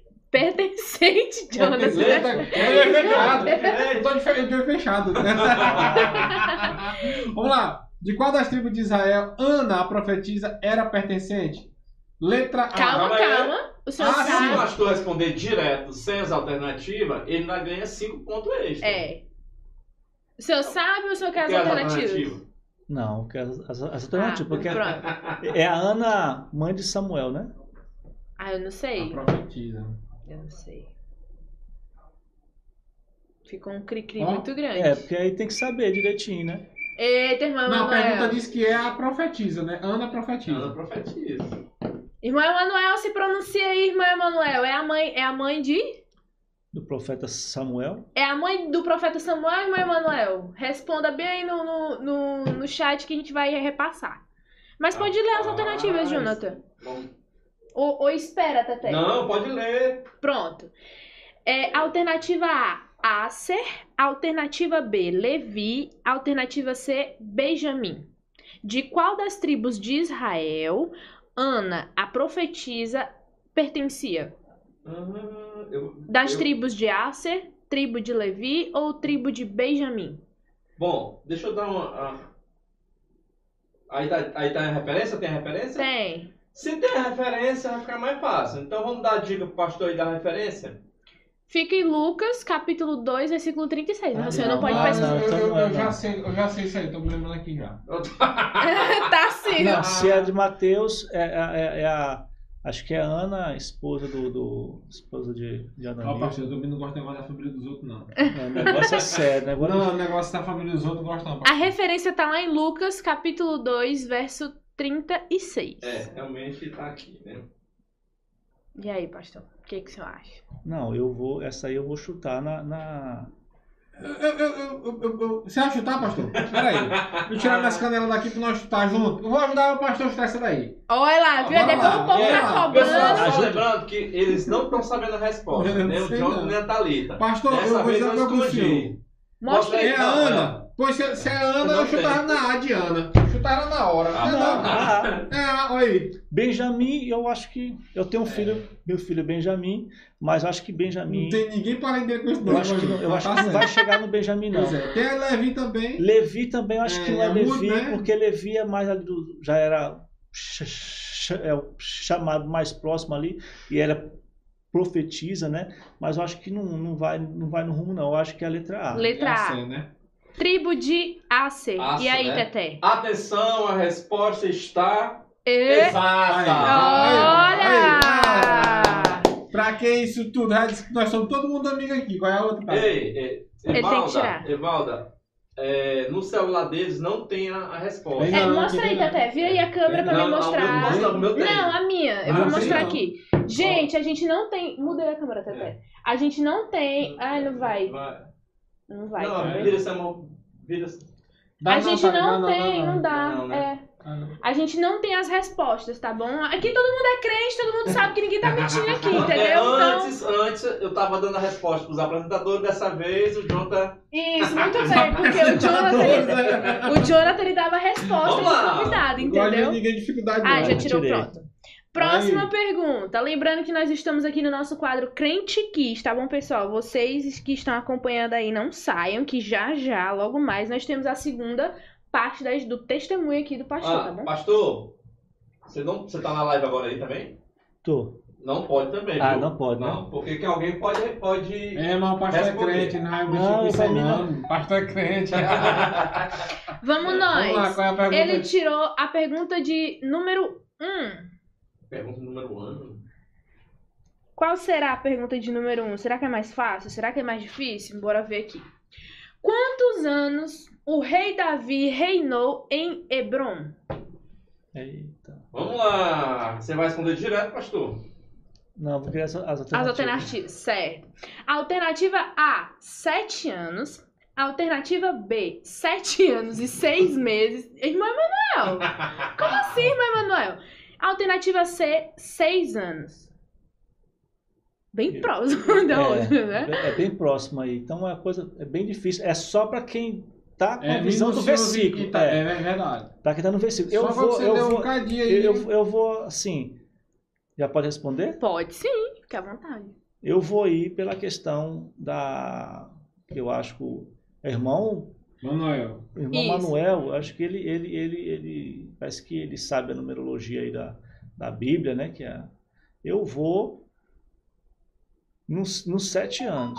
7 anos. Será que o rei Davi reinou em Hebron por 7 anos? O que, que vocês Rapaz, Eu acham? vou dizer que você fez pra acertar. Eu tenho certeza. você Será? E aí, produção? Rapaz, eu posso dizer. Foi nos 7 Ó, anos, é, né? Maté, o número 7, eu posso estar É um número- Mas ele é um Ah. número 7, ele é um muito, muito, muito É, significativo isso, simbólico menino. na Muito Bíblia. seguro, né? entendeu? Na Bíblia. Eu acho assim, eu acho, eu acho, né? Eu acho, então assim. E aí, errado, né? produção? E aí, produção? Vocês querem ir para é referência? meio quem fez o Enem que sabe. Referente. Eu posso ter a resposta? Pode Ah, A resposta dele foi 7 anos. letra A, no caso, né? Isso. A resposta está E. E.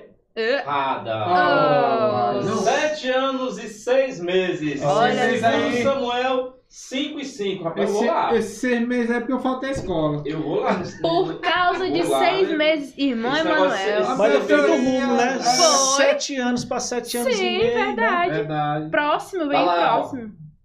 Em Hebron reinou sobre Judá sete anos e seis meses. É, Bem rapaz. específico. Mas vamos lá, que ainda tem Vamos vamos lá. chance. Mas- correto porque a Bíblia mas- é, fala exatamente o É, por isso que está isso. correta a pergunta, né? A, A a resposta está é- correta. Né? Vamos lá para a próxima pergunta. Qual, qual é essa versão aí? Da, da, da- não, eu levantei, eu sou seu advogado aqui. É. Bora lá, só um minutinho. Primeira, qual é a referência que tá lá? Segunda Samuel Samuel. 5, 5. Não é isso? É, né?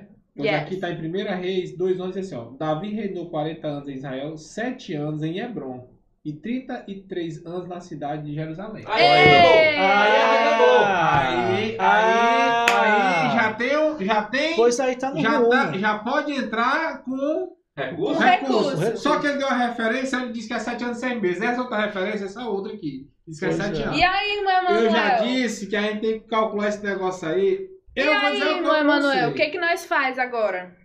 Tu, tu mesmo te mexe no meio do fogo, tá? Não, mas tem que ser justo, né? Eita, irmão Emanuel, foi 7 anos ou foi 7 anos e 6 meses? E agora? Na, na, King- na Bíblia, King James fala isso aí. Na João Ferreira de Almeida, atualizado, também fala que foi 7 anos. Isso, essa é a mais. Então, é a- gente. essa aí Então, é. é, É. matéria. E aqui tem a, a rapaz, não sei não. A produção que vai decidir, cabe recurso ou não cabe recurso, produção? Quer que eu diga? Vamos meu irmão. Vai, faz outra, então, É. no, na- no jogo. É. Então a pergunta 1 foi cancelada, viu, gente? Só que se for pela referência que ele tá dando, ele tá certo, né? Que É, a exatamente. Aqui, né? A referência que ele deu tá certa. Agora, na outra referência aqui, tá dizendo que foi só seis anos. Sete anos. Sete anos. Então a gente vai. é, é, como é que fala? Substituir essa pergunta por é outra, tá bom? outro. Bora lá? Vamos, vamos lá. Então ele tá tirando, gente, a segunda pergunta, tá bom? É. Porque coube recurso aqui, o Jonathan foi o advogado fiel dessa vez, Rapaz, e entendeu? valeu mesmo. O advogado foi bem, Não, eu vou aqui atrás. bem na agulha. Bora lá. Questão de número 2. Two. Tchu. É, pra cá. 2. Qual é aí, Jonathan? Quantos anos tinha Davi quando começou a reinar? Ah, essa daí. O senhor já sabe daí- ou o senhor quer as alternativas? Essa aí não é difícil, não, mas. É, não, é só treinar a lembrança. Quantos anos tinha Davi quando começou a reinar? Mas eu vou para as, as alternativas para dar mais uma emoção. São alternativa A, 30 anos, alternativa B, 40 anos ou alternativa C, 33 anos? Pastor, B. Esse número 33 é, é se vira nos 30 aí, olha. Não, eu vou, eu vou nos 40. 40 anos. 40 anos. Será que Davi começou a reinar com 40 anos? O que, que vocês acham? Tem a Que que coincidência ali, né, de se for comparar 33 anos de Jesus, se for nessa parte assim, né? Mas eu, eu, eu- o que que? O senhor foi na média ou o senhor chutou? não, eu Que- fui, Pela idade, né, eu fui que é vamos- 40 anos, que o 40 também é um é muito simbólico. Hum, será, gente? E aí, produção? Ele foi no 40, né? Uhum. A resposta está Irada. errada. Oh, Você olha- tu, tu sabia, né? Na- no capítulo atrás que nós, que nós lemos, É verdade. Ah, tava lá. É verdade. Por isso- Você Samuel 5 e 4. entendeu? Por isso que eu vi ele aqui, eu falei, rapaz, eu nem pra nem pegar a pegadinha aqui, né? Vamos pra Não, próxima. não foi não, no capítulo anterior nós falamos sobre Foi. E- Eu sabia que não era o 33, por quê? Porque senão ia ser comparado mais próximo com Jesus, né? Fala, Rapaz, ó, ainda é, é, Iniciou o reinado também no mesmo ano que Uhum. Jesus foi crucificado. né? mesmo, gente. Lembrando, É. isso aqui é uma brincadeira, entendeu? É só pra gente descontrair. E a referência pra você que tem dúvida está lá em 2 Samuel, capítulo 5, versículo 4, Quatro. tá bom? Vamos tirar a terceira agora. Bora. Vamos? Vamos nós, vamos nós. Pergunta de número 6. Pergunta de número 6. Não dá pra ver, mas eu mostro, né? Porque. Seven. Seven, Tete. É não? Sei lá, né? Six. Seven, É sete, né? Meu Deus, tá igual a Luciano, não? Até, Os inglês dele. bota a legenda aí embaixo. Desculpa aí, Vitor. Vamos Six. nós. É, questão de número 6. Os irmãos examinavam as escrituras quando Paulo e Silas ensinavam. De onde eles eram? Tá, pera, não entendi. Peraí, nem eu. Fala aí, bom Manel. Os irmãos Paulo e Silas, eles examinavam as escrituras e eles ensinavam. Mas de onde eles eram? Os irmãos. É, os irmãos. dão- dão- Paulo e é. Silas, eu vou- eu vou Não simplificar, era né? Paulo, não, Não, era Paulo. não, eu acho que é- Os irmãos. Peraí, peraí, peraí. peraí. Não, eu não entendi essa pergunta aqui, não. Eu vou, eu vou ler do mesmo jeito que tá. Os irmãos examinavam as escrituras quando Paulo e Silas ensinavam. De onde eles eram? Ah, tá. Os irmãos Os que. irmãos. Os irmãos que eram os aprendiam. irmãos? Era da Tremembé, né? Eu- Da rua de seu. Vai lá. Alternativa A, Filipo. Alternativa B, Colosso. Ou alternativa C, Bereia. Ah, isso daí. Complicada, Não, né? não, Não. é complicado, não. Ah, não. Se for pela lógica é, dos ensinamentos que a gente tem no, no Novo Testamento, isso aí tá fácil. Qual é? Qual é? Alternativa. É os que eram mais estudiosos, Peraí. os berianos. Será, gente, que é Agora, Bereia? Ah, o Juniano é o Beriano. Janiel? Janiel é. Já, já é tudo enquanto, já é bispo, papa, tudo enquanto. Ei, vamos lá. Alternativa C, Bereia. Será que está correto? Alternativa C. Tá, Tete? Pastor, tá olhando aí fixamente, eu tô achando que só o- A minha cara aparecendo na. é o foco. A alternativa está exata. Exata. Gente, tem, um, tem uma pessoa que tá assistindo a gente que tá acertando tudo. Alisson Antônio. Ele tá lançando todas as perguntas não, não, certas aqui, ó. Você não pecar, não. Aí eu respondi, né? Ah, terminou. Questão está correta, gente. Então, pastor, ele acertou duas, né, Teté? Foi. E errou uma. E aí, no próximo episódio, o Teté vai trazer o ranking atualizado, viu, produção? Que era pra tra Com ter trago certeza. hoje, mas tudo bem. Vai Não, passar. porque só foi uma. É, tinha verdade, é verdade. né? Já tá em primeiro de qualquer Então, o pastor ele acertou duas perguntas. Isso. totalizando, Ele acertou a, a primeira e a última. e a última. 20 com 50, 70. 70 pontos. Opa. Foi bom, foi, bom. Porque acertei a principal Ora, 50. verdade. Depois nós começamos os honorários, viu? É, Então, gente, esse foi o nosso Crente Kiss de hoje, tá bom? No próximo episódio a gente vai continuar. E eu tenho certeza que o pastor ele vai ficar no top 3. Vamos esperar, né? Vamos lá. esperar. Ou dois. É, é verdade. Cadê as fotos da minha filha, Teté? Muito bem. Gente, tem gente esperando pelas fotos da minha Isso. pequena que foi apresentada ontem. Foi muito bom, tá? Muito emocionante. Mostra aí, Teté, a- as É. fotos. A vovó, a vovó tá esperando. Tá esperando lá em, ca... lá em casa, ó. Na casa da, dela. Aí, minha pequena foi apresentada ontem. Gente, não tem gente mais babona do que o Teté. Não existe. Tá Não existe tá um avô mais babão do que o Teté. te Não existe. Ali, aí. Ah, meu irmão, aí foi um momento lindo. As três gerações, a quarta geração aí no É, braço já, né? O irmão Arimateia pai, o irmão Arimateia filha, aí vem a geração do Tiago e agora a geração da, da Alicia. Isso aí foi ontem, a apresentação dela, muito Muito importante. bom, viu?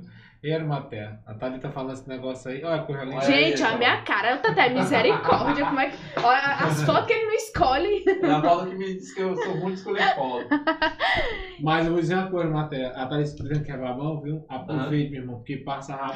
Rapidíssimo. Pai, pai, sabe, né, pai? Olha aí, é, pai, assim, Gabriel. criança. Ama, princesa, Jesus. E ela presta atenção nas É, É. essa, essa, essa menina a Blogueira. Você blogueira, minha A cara. cara daquela, daquele, daquela aquela cruz ali, meu Deus do céu. Meu Deus, o Johnny apareceu! A cara daquela pessoa ali. Gente, esse aí é o nosso patrão que não deu nossas É, férias, rapaz, entendeu? Ele só aparece assim, ó. Ele tá, ele tá Esse aqui. rosa, o famoso Janiel. Ali ele tá Tá aparecendo só um olho dele, mas é ele. Ali Ele tá lançando jogando. raio, ele tá julgando em Rapaz, cima, é, e ainda em cima do, concentrado, em cima né? do, do- do altar, cara. Como é Rapaz, que sei não, pode? tá ali. Não Pois pagou é, nossas férias, não assinou nosso contrato, É. entendeu? Eu, eu choro de saudade da minha sobrinha, hoje ela tem 14 anos, de quando ela era nenenzinha. Você acredita? Eu fico assim com saudade. Da...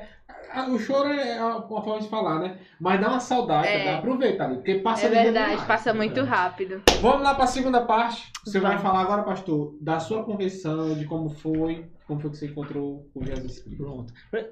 Antes da gente iniciar essa lá, é, É, da segunda parte que ele fez. Foi não, assim, entrando nessa parte que a gente tá falando de, de neto, de Uhum. família e tal, eu quero aqui agradecer também Sim, fica à vontade. é, a Deus pela minha esposa, irmã Francisca, né, tá, aí ficou em casa, ficou lá me desejando bênção, né, que dê tudo certo aqui, Uhum. seja um, um trabalho abençoado. E também falar que também sou avô de duas netinhas. Oh. É, né? é, pastor. É babão também, como o Teté? Rapaz, é, não tem como não ser. É. É maravilhoso. Assim, só, só não sou mais porque elas estão mais longe de mim, né? Aham. Eu, eu vi a minha netinha agora em Barras, né? Mas só que a minha Pastor, filha mora em essa São aqui, Paulo. Eu vou ver se. Deixa eu ver. Se, não Vê sei. se encontra a Não. foto. Deixa eu- não, tá, tá em outras fotos aí. Deixa eu sair aqui. Ela tá no Facebook aí. Mas Estou vendo seu Instagram. Ah, tá no Instagram, né? É. Não, mais, se for mais pra cima. Aquele É, pequeno ali é o passou, Ian. Passou, não passou. não? Passou? Ah, no meio aí, ó, bem no vem, meio, ó. Isso, Não, esse não. aqui? Não, não, não. né? É, tá no Facebook. É porque o Instagram às vezes eu não boto Aqui muito. não, né, pastor? Essa aí é a Esther, a minha pequenininha. Deixa eu mostrar pro pessoal, né? É, vamos lá. Lá embaixo Tá tem, ó, Olha aí, família linda, abençoada. lá Vamos embaixo, pastor. ó, se você quiser abaixar mais o Instagram, lá acho aí, que na última foto Deixa eu só. tá a família quase que completa lá. Tá, deixa eu só fazer de novo aqui. Vamos lá. Ah, Isso, aí nesse set aí. ó. Aqui nessa última foto. É, aí é no Aí. casamento da Tawane. Sua filha? falando de sua filha. É minha enteada, né? Ah, sim. aqui quem é? Essa é minha esposa. E a. Essa aí é a Esther. A É. sua pequena. a minha caçulinha das mulheres, né? Olha Ah, tá só. certo. Eu tenho três mulheres e, e três homens. Fique à vontade de mandar um abraço. netinhas. É, Um quero beijo mandar um pra abraço para elas. todos eles. A minha filha Carol tá passeando aqui, tá Aqui em sua Barras. esposa, não é isso? Isso, é minha esposa, Francisca. Nesse tempo ela estava grávida da, da Esther. Uhum. Ah, não, da Esther não, do, do Ian. A Esther tá ali no cantinho ali. Brincando já. Olha, Certo. gente, esse é o perfil do pastor, tá bom? Isso. E já ah, ali a já. minha netinha, tá ali no destaque ali, ó. Ah, não, pera. Ali é a ah, Melinda. Deixa eu ver aqui. Um, um- Na outra. Segundo. Na outra? É. Essa aí é o Ian e a. É nessa daí, a Melinda. Meu Deus. Oh, meu Deus. Paulo, o nome, Melinda. É babão, gente. Olha a cara. Olha a cara, já, já dá pra saber. Bom demais, ó. Top, pastor. Parabéns. Obrigado. Sim, pastor. Pois é. Aí a gente vamos para a segunda parte, né, Sim. que é, Uhum. é, Depois que o senhor foi preso pela segunda vez, o que, que aconteceu depois disso? como eu falei, eu passei sete meses totalmente eu pensando em ser é, pior Do que do que eu era, né? Uhum. Porque eu, porque eu não demonstrava assim, eu não era uma pessoa. Eu falava, "Ah, agora eu tenho que ser. Eu vou morar no meio do mato e, e- e agora eu vou ser do mal mesmo, né? Uhum. Aí foi passando ali, passando. Aconteceu muitas coisas que depois que eu me converti, eu vim entender. Muitas coisas. Aí o, o irmão, o, o irmão de Maté perguntou se eu usei drogas, né? Isso. É, eu não usava drogas, né? É, nem na minha juventude. Tive oportunidade, mas eu tinha era medo, né? Porque eu não sabia qual que ia ser a minha reação, né? A gente fica naquela... Porque a gente via jovens que usa, batia em mãe, quebrava a casa, Uhum. e outros usavam, não tinha problema. Assim, aparentemente não tinha nenhum problema, era um cidadão normal, né? Só, só tinha o vício de usar droga. Uhum. Mas eu falei, eu não sei se eu vou ser um cara que vou usar e vou ter um, a ciência normal ali ou se vou ficar maluco, né? Eu nem queria nem experimentar. Mas eu vim experimentar depois que eu, que eu, que eu me tornei adulto. Eu usei assim uma vez maconha em São Paulo, né? Na época era uma droga mais, mais pura um pouco, sorria muito, dava muita Uhum. fome, né? Mas também foi uma coisa só por curiosidade também, não, eu não usava. Né? Eu digo que não usei, mas experimentei uma vez ou outra ali. Agora, depois que eu, que eu fui preso a segunda vez, Uhum. aí eu já estava já, parece que Desencaminhado, né? desencaminhado, uma, sem muita esperança de, de uma vida boa, Uhum. né? Falei, rapaz, agora é, reincidente, é, vou pegar aqui uma cadeia grande, né? Não sei nem quando é que eu vou sair daqui, agora tem que ser. Eu pensava em fugir direto. Pensava em fugir direto. Falei, agora eu vou fugir, e para fugir eu tenho que ficar que nem um bicho do mato. Porque eu não posso ir, ir, ir, ir para minha família, não vou poder passar o Natal, um aniversário com os filhos, e nada. Tem que viver que nem bicho. Falei, agora eu vou viver desse jeito. E eu estava acendendo vela para Nossa Senhora Aparecida, para Anjo da Guarda. Nossa. Eu sonhei umas duas vezes com, com, com não vou dizer que é amiga, assim, uma pessoa que, que trabalhou para mim, né? Aí ele, ele morreu, né? Mataram ele. E aí eu, eu sonhei com ele, eu sonhei não, é tipo um pesadelo, né? Que foi, eu sonhei umas três vezes com ele. né? Ele me chamava, né? De longe, numa rua, né? Ele me chamava, eu, ei Alex e tal, ia, ia lá atrás dele. E aí ele entrava num terreno. Aí tinha só, era, era um mato e, e no fundo desse mato tinha uma casa que dava acesso a outra rua. Aí ele entrava nesse mato e eu ia, e, e, e Alex e tal, ia atrás dele lá. Quando entrava na outra casa, vi um monstrozão, ó, parecia aquele, o extermina- exterminador do futuro, né? Aquele bichão da boca zona Uhum. cheio de dente e tal, e com, e com um gancho da morte.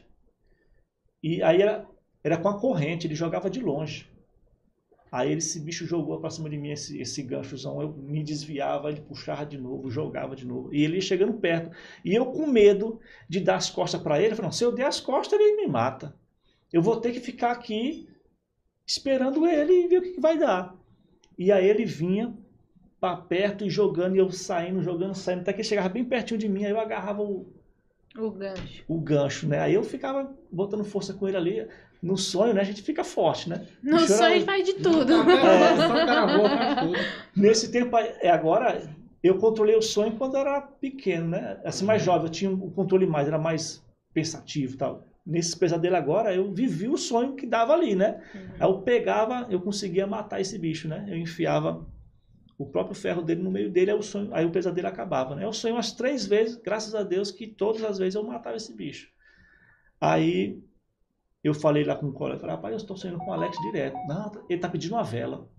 Meu Deus. Aí eu fui e acendi a vela para ele na segunda-feira.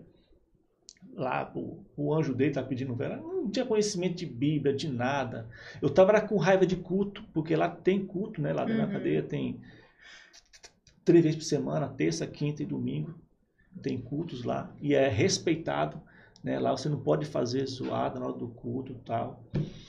E aí eu, não, eu nem batia palma, não participava é, com salmos, nem com glória a Deus, com nada. Tinha na raiva quando começava o culto. Tava assim totalmente fora de Uhum. Deus mesmo, do rumo que eu não é que eu não era assim, mas eu tava desse jeito. Uhum. E usando droga, andando como um zumbi lá dentro, né? Nunca usei o crack puro, era, era crack com crack com maconha mesclado, né? E aí eu ficava andando como um, morto lá dentro, um morto, um morto vivo, né? E aí é, aconteceu muitas mensagens assim na minha antes de eu me converter, muitas pessoas eu via é, os pais entrando lá no dia de visita, os pais de fisionomia boa, né? Você vê que é cidadão de bem e o filho também, um jovem que era estudante. Você, você via assim que a pessoa não era um bandido. E os pais entravam chorando, as irmãs e tal. Aí depois eu ia conversar com ele, ia conversar com a gente, a gente ia entender.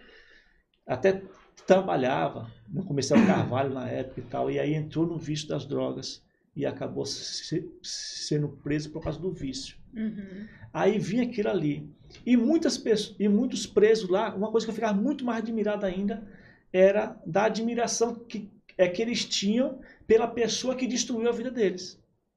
Chegava lá para mim, às vezes eu tava lá, aí quem acabou com minha vida e tal, tal, então, essa, essa- Enaltecendo, no e caso. sorrindo como se eu fosse o, o, o, o bam bam bam, né? Eu, eu pensava assim, meu Deus, o que, que esse cara tá falando? O cara tá dentro da cadeia, viciado por uma coisa que, que eu trouxe para cá e ele tá me, me engrandecendo aqui, falando, que, que loucura é essa?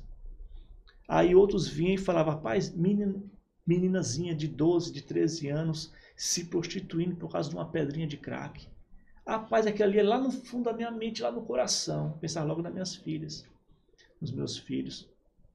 Aí aquilo ali foi uma transformação. Eu mesmo, da forma que eu estava, Deus começou Foi, a começou. trabalhar na minha mente através dessa situação. Falei, rapaz, aí eu fui começando a analisar, vendo as famílias dos outros sofrendo. Uhum. Aí eu fui começar a olhar para minha família. Aí eu falei, meu Deus, eu não quero isso, eu não quero isso para minha família. Então eu não quero isso para a família de ninguém. E aí foi aquele tratamento. E eu me viciando cada vez mais.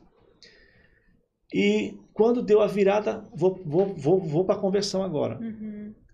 Quando chegou é, dia, dia 31 de dezembro para 1 de janeiro de 2008, eu fechou o banho de sol, aí eu, a gente estava com muita droga lá, muita droga, e era só um cigarro atrás do outro e fumando, só eu e outro cara usando.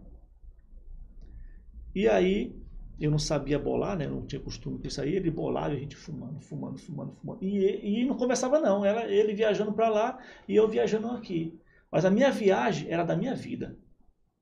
Eu usando droga e parece que veio um flash, como um filme de toda a minha vida, desde pequeno de São Paulo. Minha infância, minha adolescência, juventude, a minha fase de adulto ali, o que aconteceu na minha vida, e tal, Uhum. tal, tal. E até o momento que eu tava. Aí eu falei, rapaz, eu tô no fundo do poço. E o Satanás ainda quer vir com uma pedra para jogar na boca do poço, para mim não ver nem um pouquinho de luz de Deus. Eu drogado, tava, não sei nem como eu tava. é Só Deus para explicar essas coisas. E eu falei, rapaz, falei, Satanás, hoje eu vou usar até até onde der, até o talo. Agora, a partir da manhã eu não uso mais. Aí eu usei, usei, usei, usei. E fui dormir. Quando eu acordei de manhãzinha, sei lá, o banho é cedinho, né? O banho gelado. Aí eu já banho, tomei um banho lá, já abri o banho de sol, tomei um café. Parece que eu não tinha usado droga, não tinha. Tava de boa, de bom, bom mesmo, né? Aí eu falei, rapaz, que bom. Aí eu fui jogar bola. Fui jogar bola lá no outro dia, cheio de droga, aí jogando apostado droga, né? E aí a gente ganhou, ganhou todos os jogos. Um monte de Meu droga. Deus. Aí o que acontece? Eu não fui. Eu falei, não, não, eu não de boa. Eu não queria dizer que eu nunca mais ia usar droga, porque eu não sabia se eu ia conseguir. Eu Uhum. estava iniciando a minha cadeia lá, eu não sabia nem quanto é que tempo que é, é que eu ia passar lá. Eu não sei se eu ia conseguir honrar minha palavra. Se eu não conseguia honrar minha palavra, eu não ia fazer ela, ela aparecer, né? Aí eu falei, não, não, não quero não. Aí os caras, aí um veio, vai estar pegando alguma coisa, porque os caras acham que logo tem uma confusão pelo meio, né? Que eu ia direto usar, e eu ganhei e não fui usar. Aí eu falei, não, não, tá de. É, é porque eu não tô afim mesmo de, é, de usar hoje, né? Aí eu fui, o nosso banho de sol aberto, de um lado, né? Era vi- 20 celas, aí, a- aí abre um lado e o outro lado fica fechado, para não dar confusão, com Confusão. muita gente. Uhum. Aí o lado de lá fechado, eu fui falar com, com os pessoal da, lá das 10 celas. Toda cela que eu ia, os caras com droga lá. Vou bolar um pra gente aqui, Giba. Aí, não, não, não, não, de boa, de boa. Só vim só para falar mesmo com você, pai. Ia- Todas as 10 celas, todas que eu chegava, era oferecendo. Aí eu passei das 10 celas e fui para debaixo de uma passarela que, que tinha lá. Aí eu fui conversar com Deus, assim, só eu mesmo. Falei, meu Deus, o quanto é difícil a gente tomar uma decisão na vida e, e até de, de deixar droga, porque aqui você não tem Tudo de onde redor. fugir. Você tá quatro paredes, você não tem onde se esconder. Será que eu vou conseguir? Aí na hora veio o desejo de ler a Bíblia. E eu não tinha nenhuma Bíblia. Aí eu com vergonha também de pedir, porque lá tem muitas Bíblias lá dentro. Eu com vergonha de pedir uma Bíblia emprestada para ler. Aí eu lembrei que lá na minha cela tinha uma sacola de palito de picolé, cola, esse material de artesanato. Artesanato. Uhum. Aí eu, eu, eu lembrei que tinha um livro lá que parecia que era a Bíblia. Mas tá toda rasgada, embolada, né? Aí essa foi a minha, a minha primeira Bíblia. Eu fui lá, peguei ela, ajeitei folha por folha. Ela não tinha capa, faltava um pedaço de Gênesis e outro pedaço de, eh, de Apocalipse. Mas falei, o que tem aqui? Tava em milhão, um bocado de dia.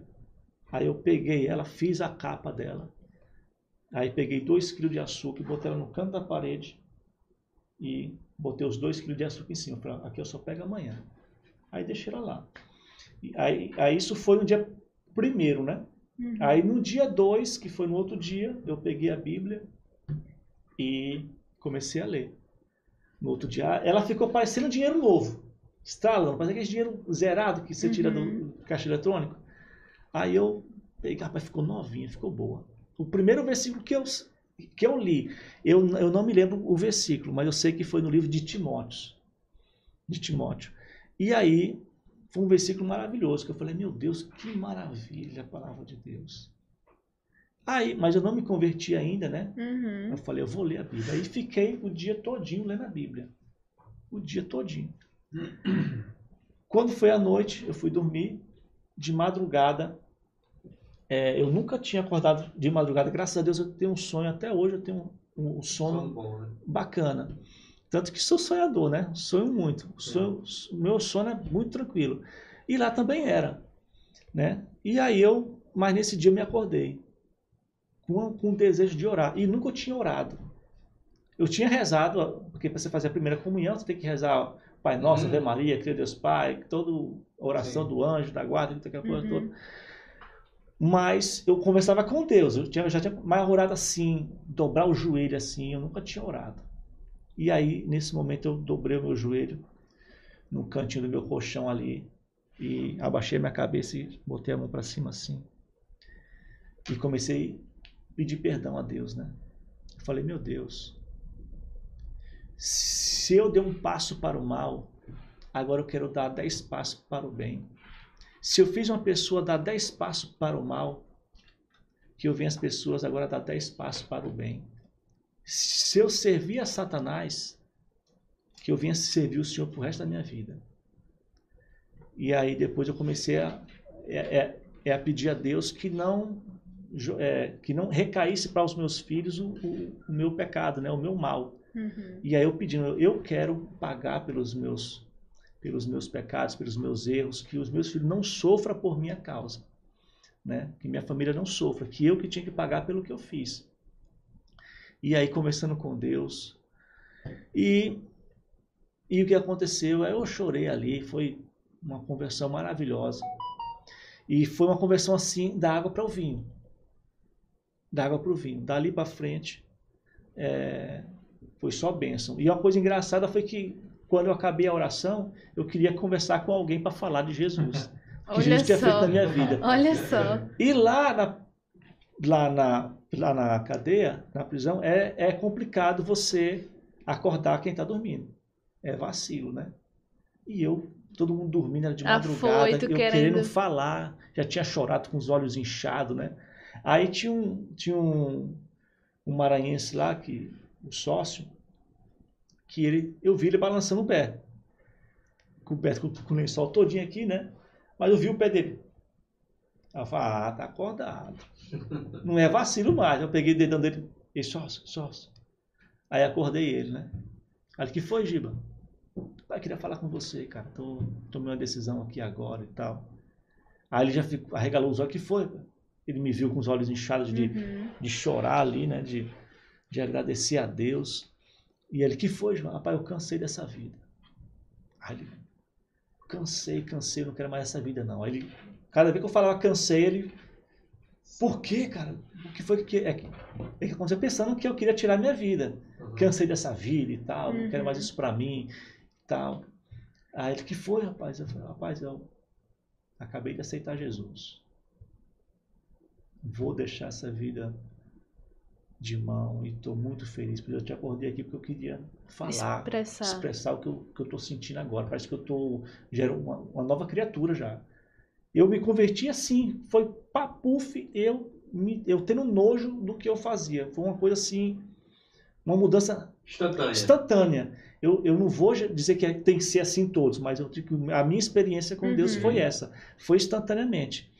Ah, mas isso não foi de agora, é um, é um processo que Uhum. veio já de um bom tempo, né? Uhum. Mas ele se, se finalizou dessa forma, né? E, e aí eu conversei com ele, né? Falei, tal. Ele aí foi que depois ele começou a contar também que tinha um pastor perto da casa dele que que, que é que estava evangelizando a esposa dele, ajudando até às vezes um pouco, né? Aí passou essa parte. E, e aí eu falei falei para o senhor que que eu ia servir a Deus pro resto da minha vida. Uhum. E quando foi, lá tinha uma cela que já era a igreja, que o dirigente era, era, o, era o irmão Jorge, lá do Maranhão. E aí eu queria ir para essa cela. Eu falei, rapaz, não quero ficar aqui não, eu quero ir para a cela dos crentes. Eu quero estar sossegado em ler a Bíblia, quero saber o que a Bíblia diz que eu tenho que fazer, eu quero saber o que os homens de Deus fazem, porque eu quero fazer igual. Né? E o que é errado, eu quero saber que eu não quero fazer errado. E aí eu li a Bíblia demais muito poucos dias eu li a Bíblia todinha. Tinha tempo, né? Lá. Aí foi uma luta para me conseguir para essa, essa cela que era a igreja. Os agentes não queriam me colocar para lá. E aí eu tive que ir assim, quase à força. Eu fui uma vez à força, eles me prometeram a triagem. Aí eu falei, rapaz, mas os outros mudam aqui, não tem problema. Agora eu, eu aceitei Jesus, eu quero estar aqui junto com os irmãos. Aqui. Não, tem que falar com o diretor, que não sei o quê. Aí tudo bem. Aí eu tinha falado é, é, é com um agente. Aí o agente depois recuou e voltou atrás, né? Aí quando foi o outro plantão, passou três dias, aí eu fui. Mandei o bilhetinho e já fui direto. Falei, rapaz, eu quero fazer o bem, eu vou, eu vou. Aí quando foi no outro plantão do, do cara lá, aí ele, quando viu, aí já mudou na chamada lá, né? Já me deixou lá. Aí já fiquei melhor, né? Aí com poucos dias, o irmão Jorge pega a transferência para as Pedrinhas no Maranhão, que era o dirigente de lá. E Uhum. tinha outros crentes na cela lá, já com um ano e pouco, dois anos, né? De crente. E eu estava com poucos dias, estava com 30 dias de crente nesse, nesse período aí, eu fazendo aqui as pulseirinhas de artesanato na minha. E eles debatendo lá quem é seu dirigente, não sei o quê, aquela porra toda e tal. Aí eu, rapaz, eu falei, ah, se eles estão com esse tempo todo, estão debatendo que não quer ser dirigente, imagine eu que estou com 30 dias aqui, né? Ainda bem que não nem. Eu tímido, gago, nunca tinha participado de igreja evangélica, não sabia pregar, não sabia ser dirigente de quê? Não cantar, nunca fui cantor. Aí eles debatendo lá e passou um pouco, Ei, irmão Giba, você quer ser o dirigente? Aí na minha mente logo veio não, né? Aí veio aquela voz e falar: Você não me disse que ia me servir pro resto da sua vida?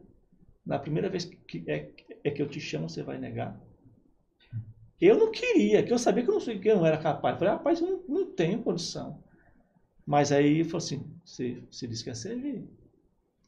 Aí eu falei: Não. Não dizendo sim. Quase desse jeito, né? Porque eles não queriam. Falar, ah, então eu não posso negar, né? Tá bom, eu sou dirigente, mas assim, tá bom, vamos ver o que, que vai dar, né? E aí já teve logo um benefício, que só tinha uma cama lá, né? Nessa cela só tinha uma cama. Aí a cama era do dirigente. Eu falei, rapaz, aí já. Ah, coisa aí boa, a cama né? aqui é sua. Eu dormia aqui no chão, né? Ele, pô, essa cama aqui já é sua. Ela falou, oh, beleza. Tá vendo? Aí já fui para a cama lá, né? E, e as lutas eram para os tempos da. os dias da, da pregação. Eu, time do Gago, mas uma coisa que, que veio em mente. Eu estou falando de Jesus. Jesus transformou minha vida.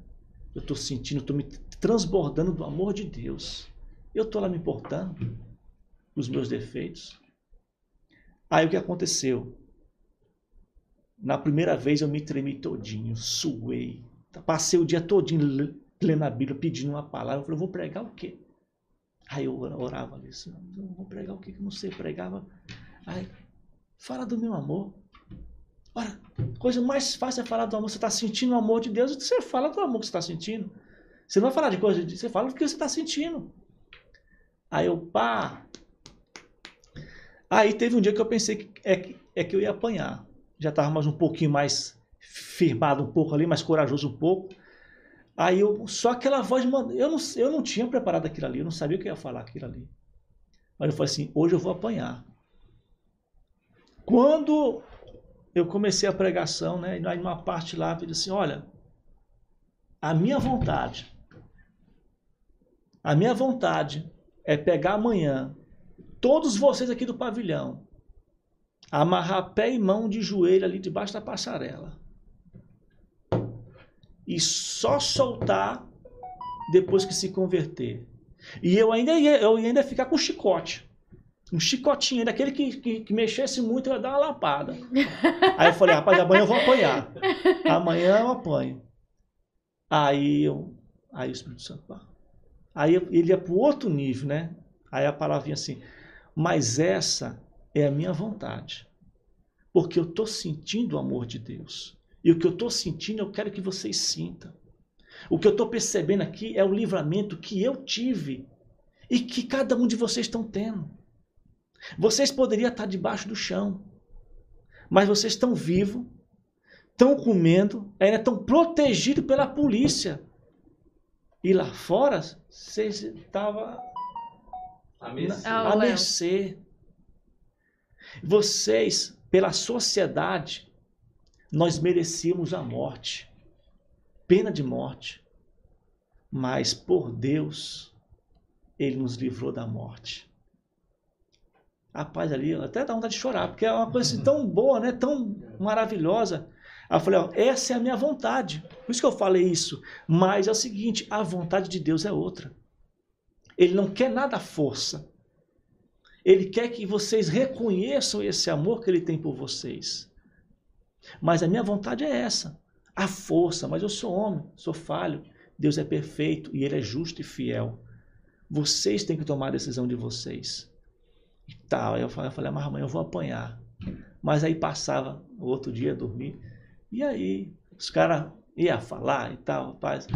Mas eu passei muitas experiências. Eu não sei né, o tempo que está aqui, mas, mas da minha conversão, essa é a parte, a parte Mais emocionante Melhor. você.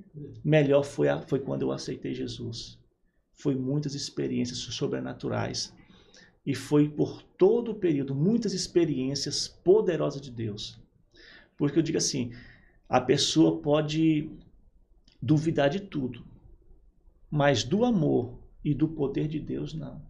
Da ação de Deus não. E eu, assim, é, tô numa fase que, que, é que muitas pessoas até mais os assembleanos, agora está menos um pouquinho, mas só que eles falam, ah, rapaz, não busque o conhecimento, porque o conhecimento tira a fé da pessoa, tal. Por quê? Porque eles tiram a, as experiências de quem vai para a universidade, às vezes uma pessoa que faz o curso de, é, de teologia numa faculdade que é praticamente secular, por quê? Porque o, o cara quer o diploma do MEC. Aí houve, houve uma, uma, uma, uma junção que o MEC aceitou dar o, dar o diploma para o curso de, de teologia. teologia. Mas para você ter o curso de teologia, você, você tem que aprender outras coisas e você tem que negar o milagre. Você tem que negar o sobrenatural. O curso de teologia tradicional, ele não ensina, ele não fala sobre o poder de Deus. Só se for, assim, a gente é, tem muitas, muitas faculdades evangélicas mas que não dão diploma. Se você quiser o diploma, você tem que passar seis meses é, com aula na Metodista ou, na, ou, nas, ou nas universidades que tem em São Paulo, né? Uhum. Que lá eles podem dar o diploma. Mas você tem que estudar o que eles querem. Você estudou ali e tal, a, a, é a doutrina, a, é, é, é, é a, é a teologia uhum. pentecostal ou tradicional tal ali da sua igreja, mas se você quiser o diploma mesmo, você tem que passar pelo que eles querem que a pessoa saiba. Ali, é, ali é para tirar a fé da pessoa. Entendeu? Mas só que eu, eu digo assim, na questão da busca do conhecimento de nós, uhum. eu agora, eu tô assim, eu tô mais maravilhado com Deus pela questão quando nós começamos a nos, a nos conhecer. Porque eu acho que a intenção de Deus, ele, ele quer que a gente venhamos nos conhecer, porque é dessa forma que nós começamos a mudar, se transformar e melhorar. E isso aconteceu exatamente com você, né? Exatamente. Lá dentro, você viu as famílias, levou aquilo para si, reconheceu que você estava errado. Aí exatamente. começou o processo de transformação. Depois do processo de transformação, você já veio com arrependimento genuíno e logo em seguida aceitou Jesus. Exatamente. Com três dias, é, dois dias depois, esse, isso aí foi no dia 3 de janeiro de 2008. A minha conversão foi nesse momento. Né? E aí eu tive muitas experiências lá dentro. Muitos policiais que falavam, ah, Givanildo, tá, você é crente aqui, quando você sair, você é o banquetezão lá fora, você vai. Eu falei, ó, senhor, eu posso lhe dizer o de hoje. Se eu lhe falar que sim ou que não no futuro, vai ser a mesma coisa que nada. Agora, o que eu, o, o que eu posso afirmar é o seguinte: que o que eu estou sentindo hoje, o que eu planejo hoje para minha vida, é para sempre. Agora, o que vai acontecer depois que eu sair daqui, aí eu não posso afirmar nem que sim, nem que não. Só quando acontecer. Né? Então, assim, uma, é, muitas forças negativas que, é, é, que eu tive foi muitas pessoas que se converteram lá dentro, uhum. que chega lá, fica quase como um pastor lá dentro, aquela coisa toda, e, e, quando sai, vai roubar, vai fazer o que é errado e volta de novo, vai lá dentro, vira, vira pastor lá dentro, uhum. aí sai, e faz o que é errado. Eu falei assim, e muitos falavam isso aí para mim. Eu falei, não, eu não vou olhar quem caiu. Eu vou olhar quem está de pé. Na Bíblia tem quem caiu e tem quem está de pé. Ali não está dando um exemplo você olhar para quem caiu. Você tem que prestar atenção nos que caíram, mas tem que seguir o exemplo dos que ficaram de pé. Os que combateram o bom combate foi até o fim. Uhum. Então, essa é a diferença. E tinha negócio do, do segundo amor, do terceiro amor, outros que, que, que, é, que, que é amigo meu, assim, amigo não, conhecido de lá, que aí já tinha sido evangélico, uhum. muito evangélico lá fora e tal, aí caiu, voltou de novo, aí dizia, ah, tu tá, no, tu tá no primeiro amor, ah, tu não sabe de nada. Aí depois já dobrando o joelho, eu falei, Senhor, eu não quero segundo amor, terceiro amor, quarto amor, eu quero só o primeiro amor. Glória a Deus. Porque Para que você vai aceitar Jesus para ficar com um negócio de, de fuleiragem? Você tem que tomar decisão. É a melhor coisa. Eu sempre soube que o melhor caminho era o dos evangélicos. Não assim. Hoje eu vejo o seguinte. Hoje eu entendo o que Jesus falou. A religião não salva. Não salva. Quem salva é Jesus. Eu vejo assim, outra coisa importante, e que até eu passei. Hoje eu não estou é, dirigindo nenhum trabalho é, da instituição que eu faço parte, que é, uhum. que é, é, que é a Assembleia de Deus Madureira, uhum. a convenção da Conamad aqui do Piauí. É, porque eu, eu vi o seguinte, eu olhei para minha família, é, vi como estava a minha família, é, a minha esposa, estava com um problema. Aí também teve a questão do parto, ela teve algumas coisas assim uhum. de, de mal-estar, de, de coisas também. Os meus filhos, eu não estava dando muito amor para os meus filhos, uhum. né? Aí eu pensei, poxa, eu tô, eu tô tendo o maior cuidado com os outros e não estou dando o amor suficiente para a minha família. Uhum. Eu não estou falando que as pessoas têm que fazer isso aí, mas eu acho que o, o maior evangelismo é o do seu lar. Muitas pessoas, a gente vê o, seguinte, o que eu percebo, não é generalizar, mas muitas pessoas vão para o culto, falam, hoje o culto foi maravilhoso, eu fui no céu. Aí quando chega em casa, aí, eita, estou no inferno. Pra, o que, que é isso? A igreja, o templo é a sua própria casa. Você que tem que levar essa luz.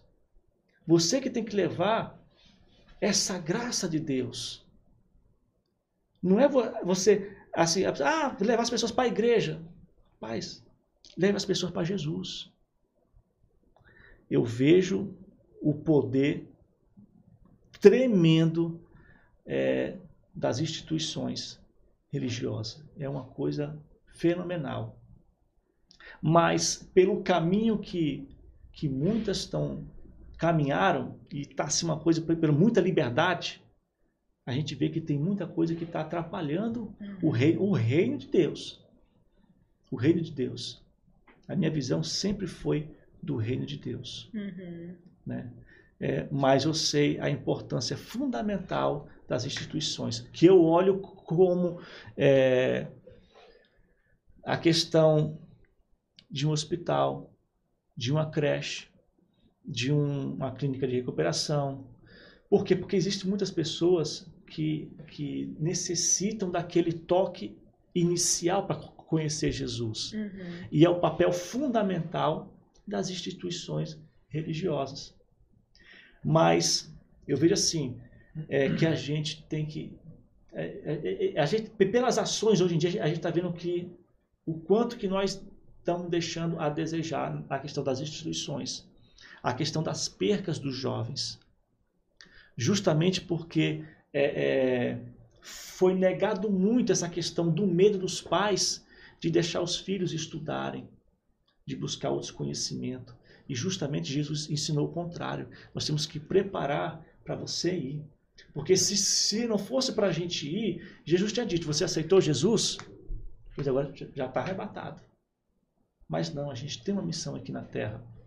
É verdade. É. Pastor Givanildo, é, nós já estamos caminhando aqui por fim, dizer para o senhor que é, a gente já passou, já passaram aqui muitas pessoas, né, muitos testemunhos. O senhor é o, nesta linha de testemunho é o, é o primeiro. Né? É, verdade. E eu confesso para o senhor que é muito impactante, muito forte, né? O senhor conta com uma leveza e com a simplicidade, a vivência de quem passou por este lado. E graças a Deus, pastor, que o senhor foi alcançado, buscou, né? E hoje a sua vida ela serve como testemunho e como canal de bênção na vida de muitas uhum. pessoas, né? É, eu, eu já tinha ouvido falar, mas não sabia, né? De como tinha sido tão profundo assim. Então a gente já está caminhando para o fim e a gente quer tentar ver com o senhor uma segunda etapa. A gente vai ter nesse momento, porque é. A gente queria ouvir também sobre os milagres, mas a gente vai reservar é. para um outro momento. Uhum. porque eu sei que tem muita coisa, Muita muita, coisa, coisa, muita boa, a gente coisa. vai, vai montar aí uma, uma outra forma e vai dar certo. Aham. Tá bom, pastor? Mas antes da gente encerrar, eu queria que o senhor deixasse uma mensagem para as pessoas, fizesse os agradecimentos, deixasse uma mensagem, algum versículo, de repente, se eu tenho aí, se eu queira deixar, falando para aquela câmera, falando normal mesmo aqui, olhando pra gente. Não tem John, problema nenhum. E a gente pode passar pro pessoal também. Todos os programas estão no YouTube, né? É, Entendeu? então, estão Então, só- Lá tem, tem. Nós estamos no 35 hoje. Então são 34 histórias de Dif- crente diferentes, É. viu? diferente, né? E assim, eu tenho, eu, eu com certeza o John da Thalita, é, várias pessoas têm chegado a mim é, parabenizando o programa e falando como o programa tem ajudado pessoas através desses testemunhos, né? Então, você que está aí do outro lado, que talvez não esteja assistindo agora ao vivo, muita gente vai assistir depois, né? E eu indico que indique o canal para outras pessoas. Olha, tem muita coisa, muito testemunho, muita história mesmo é, é, de Deus que assim é, é fantástico, coisa mesmo maravilhosa. Muita história e muitas provas de que Deus transforma, Verdade. né? Muitas, muitas provas e uma delas a gente está vendo aqui um testemunho muito impactante, né? Que inclusive alguém pode estar passando por isso, outras pessoas que vão assistir é, depois podem estar passando pela mesma situação e pensando em desistir, né? O filho na droga, o marido preso, não sei, qualquer coisa. Mas a gente vem mostrando aqui pra vocês de que Deus, ele transforma, não importa, não importa o que seja, não importa a situação difícil que seja, se seu filho tá na droga, se seu marido tá preso, enfim, Deus ele transforma. Deus ele tem a capacidade de transformar a sua vida, a sua história, a história do teu marido, do teu filho, então só confia, creia e ore, que tudo Verdade. vai dar tudo certo, né? Verdade. E, assim, e uma, e uma- parte muito interessante, que é aquela parte quando eu falava que, que se fosse evangélico, você não ia conseguir nada na vida, né? E aí foi aonde que eu vi o outro lado. Mas eu passei um bom tempo naquela parte de, de, de você pensar, na, é na humildade, você não querer lutar para você prosperar honestamente, empreendendo, porque eu fui, eu fui assim, muito inocente, muito humilde demais. Aí eu fui para uma periferia e eu vendo as pessoas passando necessidade, a gente querendo ajudar e tudo. Eu falei, meu Deus, aqui eu tô aqui, não vim com salário de missionário, É, o aluguel era eu que pagava, eu vivia as minhas custas, não vivia da obra. Tava, vim para cá desempregado, vendi, eu fechei uma lanchonete que eu tinha acabado de, é, de abrir justamente por chamado para vir para Parnaíba e não era para ir para os bairros grandes não. Eu, eu fui para os outros bairros e falei não, eu não não é aqui. Eu não quero competir com outra igreja para esquina em esquina, né? Aí eu voltei para Barras. Aí com dois dias meu primo liga para mim e perguntou: Rapaz, você veio aqui? Você não foi, é, não veio aqui em casa, né? Aí eu falei: Não, porque eu olhei aí, eu fui, eu, eu fui com outro pastor, é, que era meu, meu cunhado, né? Pastor Expedito, me levou só para a banda de daqui, né? Aí eu, aí o meu primo falou que tinha um conjunto Dom Fino, né? Que era a periferia ali e tal. E eu falei: Tem igreja lá? Eu falei: Não, não tem não. Mas aí não tinha co- como eu entrar lá dentro, né? Aí aí a outra parte muito pesada, que foi muito difícil, é, a gente mudou totalmente a nossa vida, e principalmente a minha esposa, que não, nunca teve assim uma vida desse jeito, né? Foi muito complicado, mas ela chorou quando ela viu as crianças lá. Foi o que tocou ela, foi ver as crianças lá sofrendo aquela coisa, muita coisa ruim ali, né? Hoje em dia está bem melhor, mas já foi muito ruim. Então, eu digo o seguinte, que, que para mim, eu, eu, eu vejo a obra seguinte, a principal obra é a sua vida e a sua família. O maior testemunho, a pregação é da sua vida. É verdade. É o que você está vivenciando e as pessoas estão vendo em você. Eu percebi é, em, em questão do empreendedorismo, eu queria ajudar as pessoas, mas não, mas não tinha como. Eu falei, meu Deus, como é que eu vou fazer um negócio desse? Tá aqui na periferia, a gente quer ajudar, não tem nem pra gente praticamente. E aí Deus abriu uma porta de emprego que é outro milagre. Foi no mesmo dia que eu chorei a Deus e pedi. Quando foi à tarde, o meu pastor presidente ligou, um pastor de Teresina perguntando se eu queria trabalhar, né?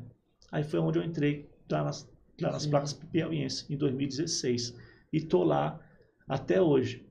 E também foi uma luta, eu, eu, eu trabalhei lá porque o emprego era à noite.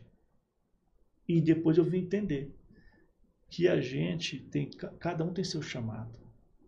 E a gente quer fazer uma coisa que não é o seu chamado. Eu vejo, eu sinto que o meu chamado não é ser dirigente de igreja. O meu chamado é evangelizar. Desde quando me converti, evangelizar não, né? Não é nem tanto evangelizar, porque eu Hoje até que eu posso dizer, porque eu, assim a gente aprende mais um pouquinho, mas no começo eu queria ser apenas um missionário assim de você falar o seu testemunho, falar do amor de Deus. Eu pensava isso quando me converti. Eu falei, eu só quero isso. Eu, eu quero que o Senhor me dê uma, a, a sabedoria de uma palavra simples e que teu Espírito Santo converta as pessoas a, ao teu reino, a sentir esse amor que eu estou sentindo. Eu só, só pedi isso aí. Às vezes a gente pensa, vê os outros fazendo ali, é dirigente, é pastor, a gente quer seguir aquilo ali.